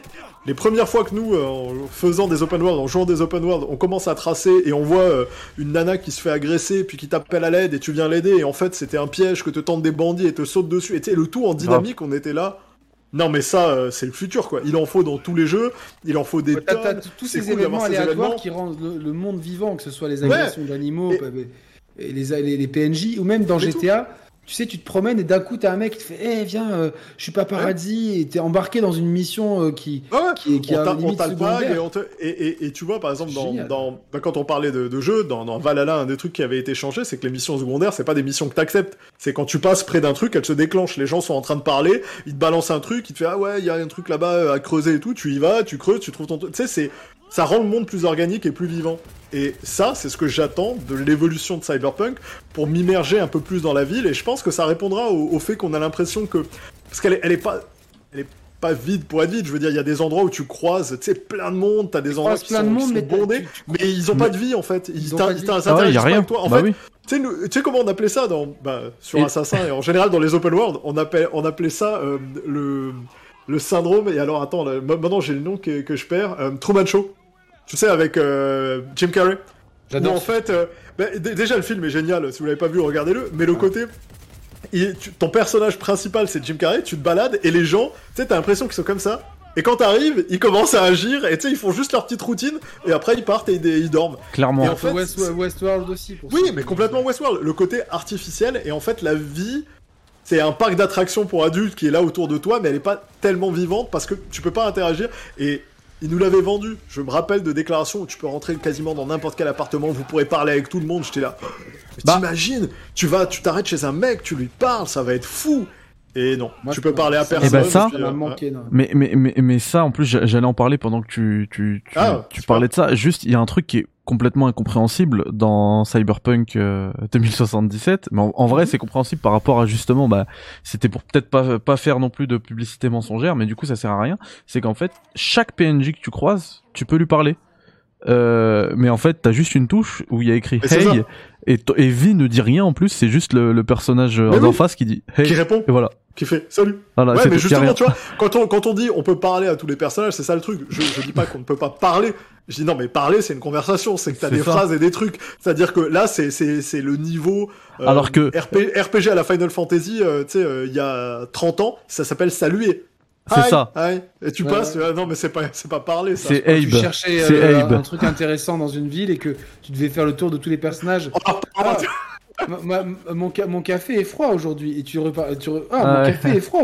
Jusqu'à ce qu'ils te disent Sous mon lit, j'ai caché une arme secrète. T'es là, what the fuck T'as récupéré une arme à mort juste parce que t'avais parlé à tout le monde. C'était la récompense pour avoir tchatché tout le village. Ou c'est euh, c'est Resident Evil, tu sais, tu t'appuies sur le ah sur l'étagère, il n'y a rien de, de spécialiste. la, porte est verrouillée de l'autre côté. Ou les, les, les tiroirs d'Uncharted que tu ouvres et qui met 3 heures à ouvrir et il n'y a rien dedans. donc moi, globalement, si tu veux, entre, entre cette ville euh, euh, j'ai vraiment l'impression du Truman Show ou de, d'être un petit peu retourné sur Mafia, c'est-à-dire c'est, c'est un très beau décor, mais dans lequel il y a peu d'interaction et, j'ai, tu vois, bah. j'y crois pas vraiment en tant que ville. C'est beau, c'est beau à voir, mais je, ne m'y insère pas. Bah là, où c'est complètement dérangeant, c'est que Mafia, contrairement à Cyberpunk, Mafia l'assume complètement, tu vois. Dans Mafia, dans Mafia, c'est beau. C'est un jeu, c'est un jeu bien d'une autre époque, c'est un jeu de 2002. Ouais, mais même le, le, remake, tu vois, ils l'ont pas changé. Ça, c'est hyper beau. T'aimes bien te, comment dire, être dans, dans le monde, mais à aucun moment t'as envie de sortir et aller voir euh, tel magasin, tel truc. Ce que j'appelle, c'est le décorum, quoi. Voilà. mais eux l'assument complètement. Alors que, que Cyberpunk ne l'assume pas du tout. Cyberpunk ne, l'assume pas du tout et finalement c'est raté. Je, suis d'accord Mehdi et donc entre ça et moi mes boucles de gameplay euh, actives dans lesquelles j'ai qu'à me mettre dans un coin et même loin tu vois genre j'ai qu'à juste être à portée d'une caméra qui va en voir une autre etc et je vais juste de rendre fou les ennemis qui vont même pas me chercher c'est à dire qu'ils sont en train de se faire hacker alors oui de temps en temps t'as un autre mec qui te hack mais globalement, le temps qu'il me trouve, il est déjà mort. Donc, euh, c'est, c'est, Et donc là, je nettoie toute une zone comme ça. Alors, euh, ça m'est littéralement arrivé d'être là. Je dis, bon, là, je suis safe. J'appuie sur le truc, j'appuie sur contagion. Je, me, je vais pisser, je me lave les mains parce que je suis quand même quelqu'un de propre. Je reviens. Euh, il reste encore un ennemi à tuer, il se tue tout seul et c'est bon. Donc je vais récupérer l'objet de la mission, je rentre. Et donc entre ça et donc ma routine de gameplay à moi que j'ai choisi et qui, qui et dont le level design et le, le game design en général n'a pas prévu plus d'entertainment que, ça, ben, je me suis retrouvé, moi, à m'ennuyer sur la, plus grande partie de ma partie. Et, n'attendre que, les, petits bouts de dialogue avec les excellents PNJ que tu croises et, et qui sont excellents, les, les, moments de schizophrénie avec Johnny, euh, euh, explorer le passé de Johnny, etc. Tout ça, c'est vraiment euh, et c'est, je pense qu'on peut embrayer là-dessus, Mehdi, parce que je pense que tu voulais en bah, parler. c'est, ce que c'est ce que je voulais faire, et, euh, et pour ça en plus, on a, on a une transition euh, parfaite euh, dans le chat de Hello Gears qui dit, moi j'entends ce reproche que beaucoup se plaignent de ça, mais avec toutes les quêtes qu'il y a dans le jeu à, faire, je trouve il est assez généreux. Bref, en gros, ah, on dit pas le contraire, mais c'est pas c'est pas parce que tu m'en rajoutes 10 que, que d'un coup les, à jouer ça va être cool et cool quoi. C'est-à-dire que les missions secondaires, j'en ai fait plein, même des very des risques, danger very high. C'est mais juste plus de temps en fait.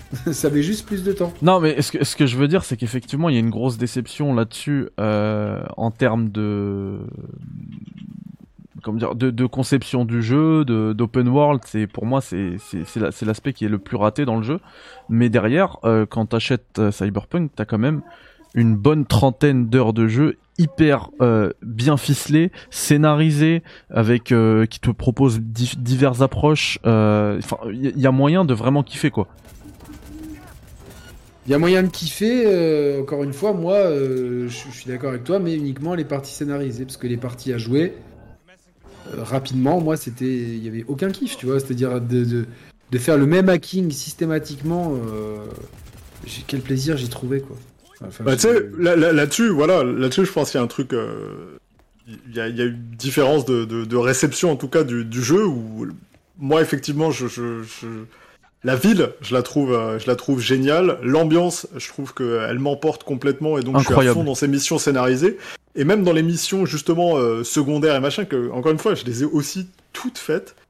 Euh, là, le truc qui est cool pour moi, c'est que je dirais, si tu me dis j'ai de la lassitude dedans, je dirais, ouais, mais moi, c'est autant que je peux en avoir un shooter et à faire que shooter, quoi. Je veux dire, à ce moment-là, je me lâche encore plus vite de Halo Infinite ou d'autres jeux dans lesquels je fais tout le temps la même chose et j'ai tout. Là, là aussi, je suis, tu sais, j'ai mon côté shooter et machin, mais je le ponctue de euh, petit double saut où je vais passer par le toit, séance de sniping avant d'arriver au corps à corps. En fait, pour moi, c'est comme un, shooter et c'est vrai que j'ai pas du tout. Euh, quasiment pas touché à l'aspect euh, hacking, etc. Ça m'a pas intéressé dans le jeu. Et finalement, j'ai eu un shooter qui est pas le plus nerveux du monde, avec euh, l'IA la plus véloce et la plus méchante, clairement, mais dans lequel j'arrivais à prendre du plaisir, et puis c'était assez... Il y, avait le syndrome, il y avait presque le, trip de euh, euh, cheat mode, où t'étais en god mode, quoi, c'était plus la chorégraphie que j'étais en train de leur réaliser. D'ailleurs, ils auraient pu me mettre des points, ça aurait été pareil, tu vois. Je me sentais Bayonetta. je rentrais dans le tas, je rinçais complètement le truc, j'avançais dans mes missions et j'étais euh, et j'étais super happé par le par le truc. Ouais, et content finalement, vraiment heureux quoi. Je j'ai pris du plaisir. Maintenant, c'est vrai que et t'as raison. Si je le compare à un Deus Ex, je trouve que et, et moi, j'ai aussi les vieux Deus Ex en référence. Euh, les vieux Deus Ex, les, les, premiers de Warren Spector, euh, là, pour le coup, t'as tout. Hein. Ambition, réalisation, euh, tout est complètement débile. Ceux de, de, de, de, nos petits collègues, mes, mes potes de Montréal, ici, ils sont différents. et ils sont beaucoup plus linéaires et contraints. Et j'avais l'impression, en venant des anciens Deus Ex, justement, d'être passé de jeux open world à des jeux ultra petits, à, la, à plus des jeux d'infiltration stealth. Et je les ai trouvés fun et je me suis amusé je pourrais pas dire que Cyberpunk à côté m'a pas mis une gifle, ne serait-ce que euh, quand je l'ai lancé et, l'air de rien, on en a pas parlé non plus, mais euh, sur le plan visuel, c'est quand même un jeu qui tue la gueule. Sur Série X, putain, mais sérieusement, tu sais, tu te demandes next gen, j'étais là, bah, je sais pas de quoi vous parlez les gars, parce que quand j'ai lancé la Série X, moi mon jeu next gen, je l'avais, hein. quand j'ai vu ça tourner, j'ai fait ah ouais putain, ils ont mis la barre super haut. Après, on l'a compris quand il a il a tourné, enfin pas tourné justement, sur Xbox One et PS4, on s'est rendu compte que euh, finalement c'était le premier jeu next-gen qui était en avance, et, euh, et d'ailleurs beaucoup des mises à jour et, des, et du contenu qu'ils apportent, incluant le futur DLC, ne sortent même plus sur PS4 et Xbox One. sais, on sent que euh, c'est bon quoi. Là on a donné tout ce qu'on a pu, on abandonne cette génération, on se prend plus la tête, on passe direct à la... Tant, oui oui, tant mieux, tant mieux. C'est moche pour... En fait c'est moche pour les acheteurs et ceux qui ont cru à la première heure aux mm. promesses. Mais effectivement, tant mieux. Il faut qu'ils s'affranchissent de, euh, de ces contraintes pour proposer quelque chose. Qui... Maintenant, les consoles sont trouvables, donc. Euh, Carrément. Ah, voilà, il fait le, monde, enfin bah, l'évolution tu sais, par, exemple, des gens parlaient de Gotham Knight en disant, tu sais, quand ils ont annoncé, on laisse tomber les consoles old-gen. Et donc, ouais, j'ai pas l'impression que le jeu est très next-gen. J'ai envie de dire, bah, moi, j'ai pas joué au jeu, je sais pas la quantité de systèmes, de trucs qu'il y a à l'intérieur. Mais je me dis qu'à un moment donné, tu te prives pas d'une partie du marché aussi énorme si t'as pas une raison derrière et euh, si ça permet de garantir que la version elle est clean pour tout le monde, vaut mieux ça que de se tordre le bras pour essayer de sortir un truc qui va, qui va arriver dans un état euh, calamiteux ou qui sera pas à niveau pour quelqu'un qui va le payer le même prix. Hein, donc, euh. Exactement ça, je suis entièrement mmh. d'accord. C'est clair, bah moi je, je, reviens sur les sur ce que mon argument de tout à l'heure, Yannick. Euh, alors moi et euh, Emar et moi, on a on a plutôt apprécié, enfin on a, réussi à prendre pas mal de plaisir dans au niveau, même au niveau du gameplay, tu vois. Mais euh, ce que je voulais, ce que je disais tout à l'heure, c'est que en vrai, euh, même si tu, voilà, tu, tu, détestes le gameplay, vraiment, et ça te fait pas plaisir. Euh, la partie scénarisée du jeu, elle est tellement bien faite que et, et elle est tellement riche aussi, elle est tellement généreuse qu'en vrai il euh, y, a, y, a, moyen de, de, kiffer même si t'es pas attiré par le gameplay quoi. Il y, y, a vraiment moyen de, de, beaucoup beaucoup beaucoup kiffer. Enfin t'as, la réalisation elle est où elle est folle et euh, t'as, enfin si t'as envie de te plonger dans l'univers de cyberpunk enfin même pour bah. un même c'est c'est mieux qu'un film quoi. Mais j'allais dire un truc Mehdi j'allais dire un truc là-dessus. C'est que justement quand on parle de réalisation et d'univers j'ai jamais vu réaliser en jeu un meilleur univers cyberpunk que dans cyberpunk et on en a fait, hein. Tu sais, System Shock touche à du Cyberpunk, Deus Ex aussi, euh, Shadowrun. Shadowrun d'ailleurs, tu sais, en vue par-dessus et tout, en vue isométrique, excellent, euh, excellent jeu, tactique, et aussi dans un univers... Mais l'espèce de feeling... Aussi, euh, comme on a ouais, ouais, FF7, oui, qui touche en... Mais qui touche, qui flirte un peu, Barrett a quand même un bras robot et tout, enfin gun et tout. Mais sincèrement, c'est en termes d'univers, quand tu penses cyberpunk classique euh, le neuromancien, euh, sais, Gibbons, euh, Mona Lisa s'éclate. J'allais dire, tu prends ça, c'est la meilleure traduction. Ouais, ouais, bah c'est le papa du genre. C'est la meilleure traduction jeu vidéo que j'ai jamais vue de toute ma vie. Donc quand t'es sensible à, à, ces thématiques, c'est juste la folie, quoi. Il n'y a pas, y a pas non plus 50 millions de jeux. Non, c'est vrai. Euh, entre guillemets gros mainstream parce qu'il y a eu beaucoup de jeux indés qui ont voulu surfer sur la vague, etc. Ah ouais, les jeux avec les néons partout, euh, mais, mais voilà. Bah, récemment, même Stray, on, l'a qualifié de jeu bah cyberpunk. Mais ça aussi, c'est mon truc, c'est aussi les clichés et les tropes du genre qui sont liés au cyberpunk où, euh, faut le dire à tout le monde, hein, c'est pas parce que t'as mis trois néons fluo et de l'électro que ton jeu il est cyberpunk, ça, ça va au-delà de ça. Et en fait, le cyberpunk, ce qui est lié c'est les thématiques, et les thématiques, ce sont les méga corporations ont pris le contrôle du monde, les gens échappent à leur réalité de merde avec le sexe, la drogue et en se connectant dans une matrice. Ton personnage est entre les deux, c'est-à-dire il est à la fois cyber et punk. C'est pas, on, on y est. Hein. Euh, le gars, il est cyberpunk, c'est ça. C'est c'est le, no futur, c'est un petit peu le. C'est exactement ça. C'est cette traduction du mouvement punk dans une autre façon où on rejette les corporations et les méga corpos qui sont les méchants salauds euh, des univers et, si t'as pas cette thématique-là, tu as pas du cyberpunk. Tu peux avoir un truc futuriste, tu peux avoir un truc avec des néons si t'en as envie, mais les thématiques importantes, c'est vraiment cet ultra-capitalisme qui a engendré ces monstres qui sont des sociétés euh, plus puissantes que des pays et qui contrôlent tout, et toi qui joues en général un déchet de la société qui rejette le système et qui va te rebeller contre et tout faire pour le détruire. Et Cyberpunk, en sens, il l'embrasse, mais alors euh, toutes les thématiques là où Deus Ex, Euh, t'as des trucs assez sympas parce que Deus Ex, lui, flirte plus avec les classiques des années 90 dans l'animation japonaise qui sont euh, où commence l'humanité, où s'arrête l'humanité. Et on Bah, est vraiment dans des thématiques qui sont plus ça. C'est la question du transhumanisme. D'ailleurs, sur ma chaîne, Oui.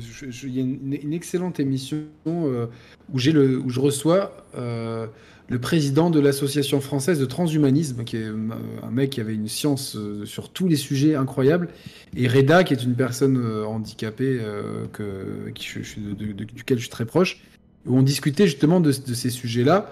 Mhm. Euh, moi, ce que j'aime dans Deus Ex, c'est justement, bah, c'est un peu la même thématique que dans Westworld, c'est-à-dire, c'est-à-dire Bah, que Exactement. voilà, et, et qui et qui traite de façon euh, déguisée euh, les thématiques d'aujourd'hui d'acceptation de l'autre dans ses différences et, et, euh, et- et ce qui peut nous rassembler et, ce- et- et- et qui peut être la cause d'une étincelle qui peut tout faire péter. Et je dis ça le jour où sort Ouais.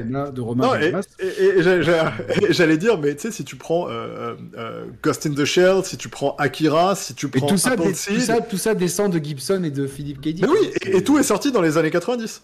Euh, ah oui, putain, et j'oublie de citer, sérieux, c'est un de mes films préférés de l'univers, Blade Runner, évidemment. Ouais. Runner, bien sûr. Mais qui questionne l'humanité et, à quel- et, et tu vois, là, on a des trucs qui sont super puissants, mais je trouve que rendre un jeu cyberpunk comme ça, sincèrement, c'est la meilleure expérience euh, possible à date, et du coup, j'espère que l'amélioration, elle va se faire côté gameplay, où il y a encore des attentes, et ils sont très en retard par rapport au, au standard, non seulement du genre, mais que même eux ont établi, c'est-à-dire c'est même pas une critique de, CD Projekt en soi, tellement ils ont prouvé qu'ils sont capables, et tellement ils mettent de l'amour et de l'énergie, et rien que pour ça, ils méritent et le respect, euh, un peu de compassion aussi parce qu'ils sont clairement pas responsables et en même temps euh, qu'on leur accorde de l'intérêt parce que sincèrement la manière d'exécuter cet univers, cette ambiance, cette narration, elles sont incroyables. Le reste, il y a, du taf, il y a, il y a clairement du taf. Si tu viens pour un, un challenge ou si tu viens pour du gameplay super type, que ce soit en shooting ou en hacking, il y a des chances que tu sois vraiment déçu. Mais si tu viens Et pour si- embrasser un univers et une mou- un mood,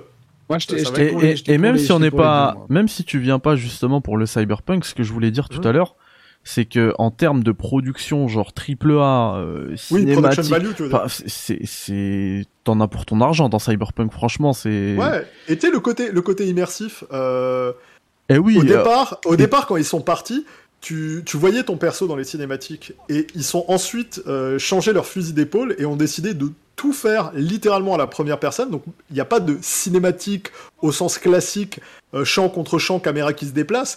Tout est vu par les yeux du personnage. C'est une scène cinématique parce qu'elle est jouée par les acteurs qui se déplacent autour de toi dans la pièce, mais t'es tout le temps immergé et, t'as- et du Et coup c'est- t'as encore sans plus l'impression transi- d'être dans ce monde. et c'est sans transition à chaque fois. ah tu ouais, arrives Ouais, à côté d'un point d'intérêt, bam, ça, c'est parti. Ça Voilà. se déclenche, ça Voilà. part, et du coup, ça te donne le feeling de je suis vraiment dans cet univers. quoi. Exactement.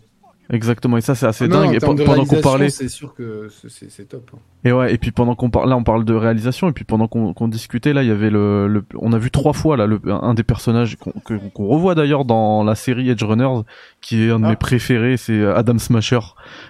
Ok, ouais. Le mec, il a, il a absolument, on parlait de transhumanisme, mais il lui reste plus rien, il lui reste Ah ouais. qu'une tête en fait. ah non, mais a- c'est clair. Et encore, il est chromé de partout, ouais, et encore, ouais, la clair. tête elle est, c'est ça, elle est pas entière. hein. c'est ça. Et, euh, et ouais, bah en termes de, en termes d'écriture, on est quand même sur euh, sur le très haut du panier encore dans le jeu vidéo. Je sais Ah pas ce ouais. que vous en pensez vous.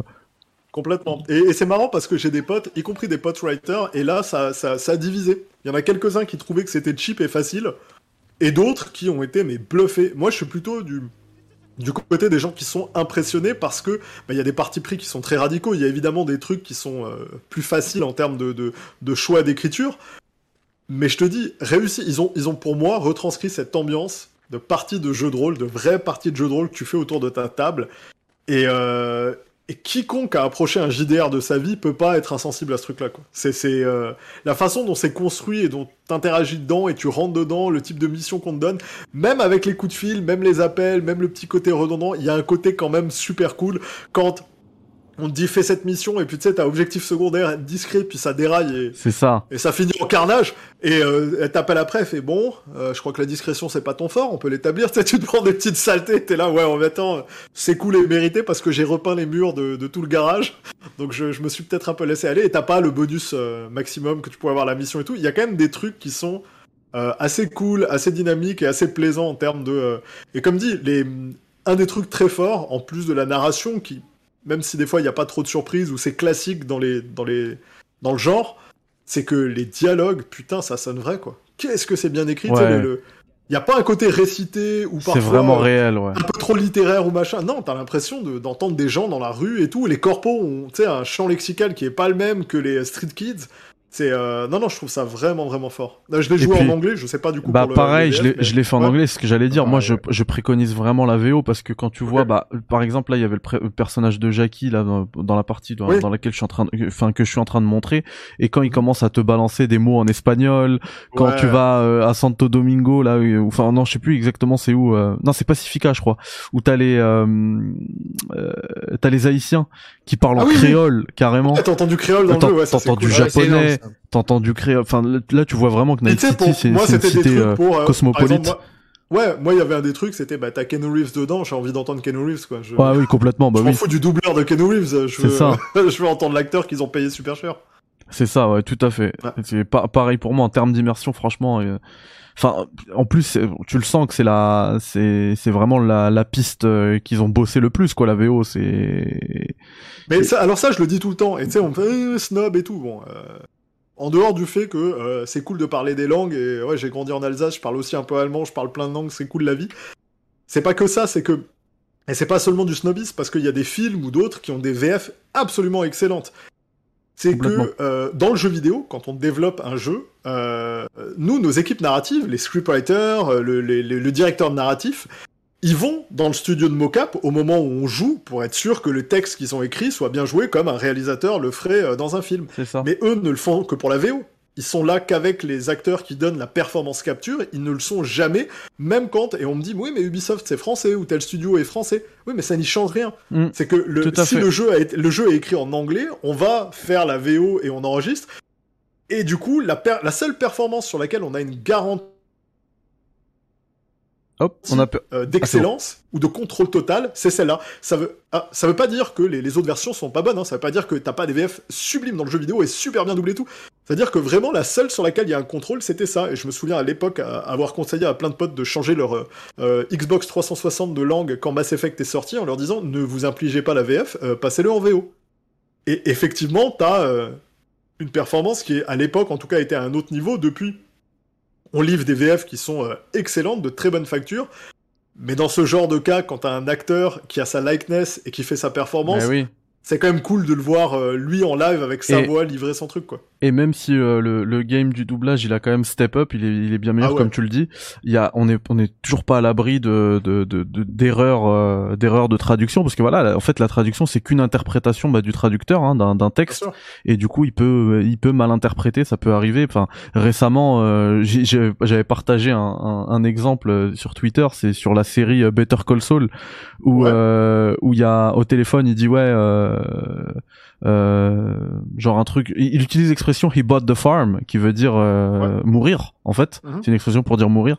Et en français, ça a été traduit par il a acheté la ferme, tu vois. Il y a des trucs comme ça qui te font perdre un peu d'authenticité. Ah bah là ouais pas mal. Mais... Ouais, Non mais ah, et après il y a des trucs cultes. on parle de, de, doublage ça. Alors, Vanquish en VF, faut le faire. Ah ouais, ah bah c'est clair. Bah, MGS 1 aussi, j'ai eu d'ailleurs, j'ai eu les, les, doubleurs sur la chaîne en, interview. Ah. Euh, mais mais il y a aussi un autre truc euh, dont je voulais parler. Enfin, c'est super intéressant ce que tu dis par rapport au, au VO. Enfin, même Ubisoft qui est un studio mm. français, ben en fait la VO des jeux Ubisoft c'est le c'est l'anglais finalement. Et généralement dans, dans le jeu vidéo ça se passe souvent comme ça. Récemment j'ai parlé avec euh, celui qui gère la localisation. Alors il est tout seul puisque c'est un petit studio mm. de Spiders. Donc j'en ai parlé pour la pour la sortie de, de Steel Rising et c'était mm. hyper intéressant parce qu'en fait il me disait que la la véritable version originale de Steel Rising bah, c'était le français puisque c'est écrit par un scénariste français, mais elle est ensuite passée en anglais. Euh, et ensuite, toutes les versions localisées sont faites depuis la version anglaise. Tu vois? c'est le script, ouais, c'est le script de référence en fait. C'est ça. ça ouais. et du coup, ce jeu-là, il bénéficie d'une double VO en fait. La VO, c'est la version française de base plus la, la version anglaise, tu vois. Mais, mais tu vois, c'est c'est vraiment le, le, truc référent. Je disais avant, je disais Vanquish, je le disais à la blague parce que sincèrement, c'est le jeu le plus éclataxe en matière de VF que j'ai vu de toute ma vie et j'en rigole. J'en pleurais de rire pendant le jeu. Il y a des gars, ils ont des accents marseillais et tout. Alors, tu sais, ils sont à San Francisco, c'est le turfu, ils ont des armures et ça te parle avec l'accent du sud-ouest. C'est juste. C'est dans quel jeu ça? C'est dans. Vanquish. Vanquish qui est un méga shooter. Ah oui, super de, de. Mais ouais, j'adore ce, jeu, j'adore ce jeu. Il est... Le jeu est génial. Mais en plus, cette VF, écoute, c'était le bonbon. C'est le truc que t'attends pas, tu sais. Mais je crois que j'avais, j'avais vu une, une interview du, du doubleur. Ok. Qui dit, qui, il me semble que j'ai. Alors, ça remonte ah. parce qu'il est. Ouais, il est vieux, le jeu. Euh, il est vieux et que euh, ce doubleur, il a fait d'autres jeux vidéo. Ah, mais il devait euh, travailler au club Dorothée parce que le gars, c'était quel le survivant. Tu sais, c'était ce niveau de doublage, quoi. C'était. C'était City Hunter, mais version française. Ouais, mais en fait, globalement, on lui disait Bon, bah, t'as ton accent, joue le personnage comme si c'était toi avec ton accent. À la limite, c'est gaulerie. Tu vois, Vampire, bah c'est tellement un jeu. C'est tellement un jeu qui, qui, va loin, de, qui dans, il pousse les coups, des délire, hein. tellement loin dans les délires que, que moi je l'ai pas fait en anglais, tu vois. Donc, mais euh, ça, Non, mais honnêtement, ça passe, c'est assumé, tu vois. Je, je, le disais en exemple pour dire les, trucs super drôles, mais oui, c'était c'était l'occasion pendant l'émission avec avec Mehdi de mettre une petite pépite et dire oui, mais les jeux en fait sont systématiquement écrit. Et il y a une raison en fait qui est toute conne, même pour un studio français. Effectivement, euh, Mehdi l'a souligné avec euh, ce qui s'est passé avec Spiders. C'est que comme on, a, on travaille avec des équipes un peu partout dans le monde et que c'est une collab internationale, etc. Bah, la langue dans laquelle on est sûr de se faire comprendre par tout le monde en prod, c'est l'anglais. Donc euh, t'envoies ton script dans les différents trucs et c'est la version effectivement qui, qui va servir de, de rêve quoi. Mais c'est ça.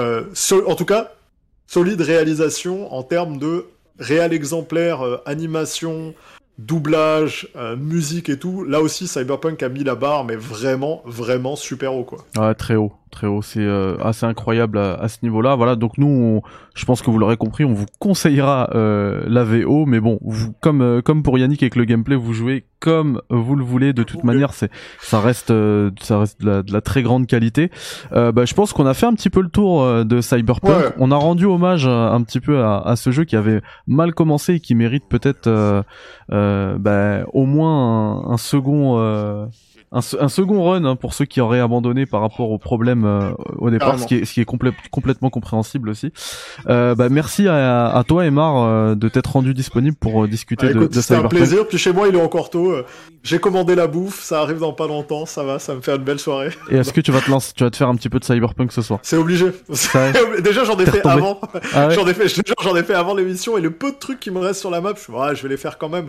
Donc là, je suis en train de, de me balader. C'était plus l'excuse pour me remettre dedans et j'avais pas relancé en fait la, la nouvelle version, euh, optimisée série X, etc.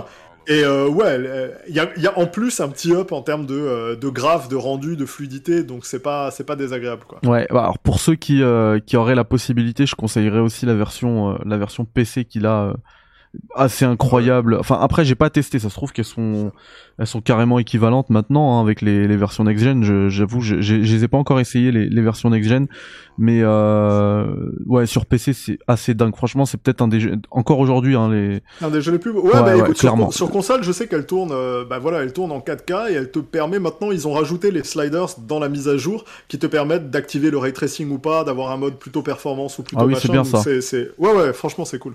Ouais, cool. Et puis en, en, plus, le, franchement, moi, le truc de, de cross progression, moi, c'est un truc que je valide ah, complètement. et d'ailleurs, ah d'ailleurs, je dis pas ça parce que t'es là, mais vraiment les bons élèves là-dessus, c'est Ubisoft. Euh, je, je fais mon Valhalla sur bah console, je relance sur PC, ma, ma, ma, ma partie elle se lance tout de suite. Je, effectivement, bisous aux équipes là-dessus parce que c'est du gros taf et aussi total respect à, à Electronic Arts pour pas dire que on part que pour un paros parce que j'adore le fait qu'ils ont tendance à standardiser non seulement la sauvegarde mais aussi le crossplay. Ouais, crossplay. Et euh, voilà, et je trouve que c'est très bien. Et plus on est à pouvoir jouer ensemble ou plus on peut se balader avec notre sauvegarde, mieux c'est, donc c'est cool. Foncez également sur euh, la série euh, sur Netflix, c'est vraiment de la qualité. Alors bah, pour les adultes. Ouais, ah oui, c'est clair. Hein. Ah, pour un public averti, ça c'est clair. mais moi, mes, mes, gamins, on regarde de l'animé et tout ensemble. Je ah, je vais regarder ça avec eux. Ah je regarde le premier épisode. Au bout de 5 minutes, j'ai fait, ouais, non, ok. Ouais, c'est bon, c'est. ça va pas passer pour les gamins. Ah, c'est euh... au bout de 30 secondes, il y avait de la bouillave. J'ai fait bon. de ouf, de ouf. Et plus, okay. euh, t'as des, t'as des têtes qui sont tranchées euh, toutes les, euh, toutes ça, les ça va. non, mais bien, ils ont vu euh, Predator, Alien, il y a pas de souci. ouais, bah, c'est vrai que moi aussi, c'est plus l'autre côté qui me, qui, qui, pareil, qui, va me déranger. Ouais, c'est clair. Ah voilà. Et après, on va se faire accuser. Vous êtes rebeux. N'importe quoi. Euh, Yannick, bah merci à toi d'avoir été présent pour cette cette émission. Ça me tenait à cœur parce que je sais que toi, t'as eu une, une histoire un peu compliquée avec Cyberpunk, donc t'as apporté euh, euh, ouais. beaucoup de nuances aussi. Euh, donc voilà, merci à toi de t'être rendu disponible. Je sais que c'est pas évident hein, pour tout le monde, euh, donc euh, c'est ça me fait vraiment plaisir de, de, de t'avoir. Et puis quand même, je te je t'invite à persévérer avec Cyberpunk parce que vraiment il y a il y a c'est un, un univers à ne pas manquer quoi. U, UPS qui qui qui qui, qui ne qui euh, qui, qui euh, honore ses rendez-vous, prend ma série X, la fait réparer euh, chez Xbox, me la renvoie, et là, on pourra parler. Ah, moi, je, je, téléchargerai quand même la version PS5, voir si je peux jouer. Ouais. Si, si, le crossplay s'est activé, mais je, je crois pas que j'ai pas activé de compte. Mais là, pas comment il mais là, ta Xbox, elle est complètement morte ou tu peux peut-être allumer et activer le crossplay? Non, non, elle, euh, ce que j'ai vu sur Twitter, elle est morte. Ah ouais, ça, ça a l'air d'être la ventilation ou le truc ou qui surchauffe. La ventilation, c'est-à-dire que, c'est-à-dire qu'elle qu se coupe. Euh, ouais, non, là tu Dès que je lance un jeu, quoi. Donc. Euh... Ouais. Bon, bah heureusement que c'est arrivé maintenant et pas dans deux mois parce qu'il y aurait plus de. De, de garantie. Il y a marqué garantie jusque 23 janvier 2023. Je sais pas pourquoi c'est pas deux ans pile, mais euh, peu importe. Ouais, je sais pas, tant mieux. On passe en plein, non? Tant mieux, mais c'est vrai que ça, ça tombe dans, quand même dans la période où on va avoir tous les jeux qui arrivent, donc euh, j'espère que ce sera. Ah, heureusement, il y a God of War sur PS5, c'est bon. Là. Le reste peut. Ouais. Ah, il y a, y, a quelques, y a quelques belles pépites qui arrivent aussi. Non, mais je rigole, oui, il y a Scorn que toi t'as testé, que j'ai trop envie de voir. Bah, ah, mais je voulais moi. faire, High on Life, oh là là. Deathloop en plus. Moi, je voulais refaire Deathloop parce que j'adore. Ah. Euh, ouais, bah. Arcane. Bah, refais-le sur Play, ouais, tu l'as déjà ouais, sur je Play. sais, mais je voulais juste, tu vois, tester un peu les différences. Euh... Mm. Voilà. Mais non, mais dis moi, dès que je peux me rendre disponible pour toi, tu sais, je le, je le fais avec euh, grand cœur. Euh, et c'était un plaisir de bah, toujours de discuter avec le frérot Aymar parce que franchement, c'est c'est très intéressant la discussion qui. Ah, de ouf. Ouais, souvent, de ouf. Ouais, ouais, souvent ça, cool. Ouais. Ça me permet vraiment, moi, tu vois, qui, qui, est, qui, qui suis pas euh, comme Aymar dans, dans, le milieu, tu vois, de. De, de, j'entends des trucs qu'il raconte. Après, ça m'est vraiment utile pour ma culture JV, donc merci. Euh, et c'était très instructif. Et ouais, j'aurais voulu euh, euh, avoir, enfin, prendre le même plaisir que vous avez pris, manette en main. Par contre, c'est vrai qu'à chaque cinématique, au niveau de la réalisation, de l'écriture, de, la mise en scène, des personnages, de, des, petites histoires dans la grande, c'est une masterclass. Et globalement, ça reste un grand jeu qu'il faut faire, à moins d'être complètement allergique au genre ou d'être malade au jeu de la première personne, parce que je connais des gens qui ah. le sont. Euh, donc, euh, c'est un jeu que je recommande quand même, mais n'ayez pas les, les, attentes aussi hautes que celles que j'ai pu avoir. Euh, voilà, donc, et puis, je pense qu'on avait tous de, de, très hautes attentes avec. N'hésitez pas avec à prendre Cyberpunk. des bouquins. Voilà, celui-là, c'est le Compendium, Le Monde de Cyberpunk. Moi, je l'ai pris en anglais, qui est euh, un excellent complément euh, pour je, se mettre dans l'ambiance. Je l'ai sous les yeux aussi en français, c'est excellent. Euh, il y a deux comic books aussi si vous voulez, donc il y a Big ouais, City Dream. Le, le, guide officiel qui est là, donc euh, ça me rappelle quelque chose cette image. Ouais. Ah ouais, c'est clair. Je Et trouve la coup... nouvelle version sympa avec les beaux gosses. Il y a le et je disais ouais il y a deux comic books aussi donc euh, Big City Dreams et, euh, et d'ailleurs celle de Big City Dreams c'est un, une histoire assez courte qui ressemble euh, énormément avec euh, à l'histoire de Edge Runner sur Netflix. Edge Runner, hein. ouais, ouais, vraiment. Ouais. Et puis il y a le l'autre euh, comic book sur la Trauma Team. Là encore c'est ce que disait Yannick euh, qui, avait introduit un petit peu cette unité qui vient te sauver si t'as un problème mais bon il faut avoir de l'argent les assurances etc.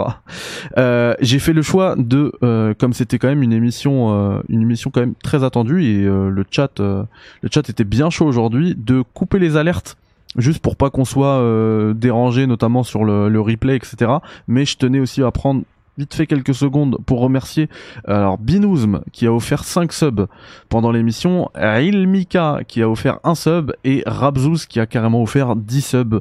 Merci infiniment à vous les gars, c'est grâce à vous bah, qu'on qu vous donne énormément de force, hein, qu'on qu peut se faire ce genre de ce genre d'émission donc c'est vraiment gentil. Merci infiniment, merci encore une fois Nico One pour la, miniature qu'il nous a fait, hein, celle que Aymar disait les beaux gosses là de, de Cyberpunk, et également à Florent, euh, Florent Taylor, le frère de Jack Taylor, qui nous a euh, fait aussi une autre miniature. Merci à vous les gars, merci à tous ceux qui, qui ont été euh, sur le chat ce soir. Je vous dis à très vite. Alors, ça peut être avec Emar, ça peut être avec Yannick, ça peut être avec, enfin, toujours des discussions de qualité euh, où on, essaie de, de creuser euh, un peu plus en profondeur certains sujets qui nous tiennent à cœur.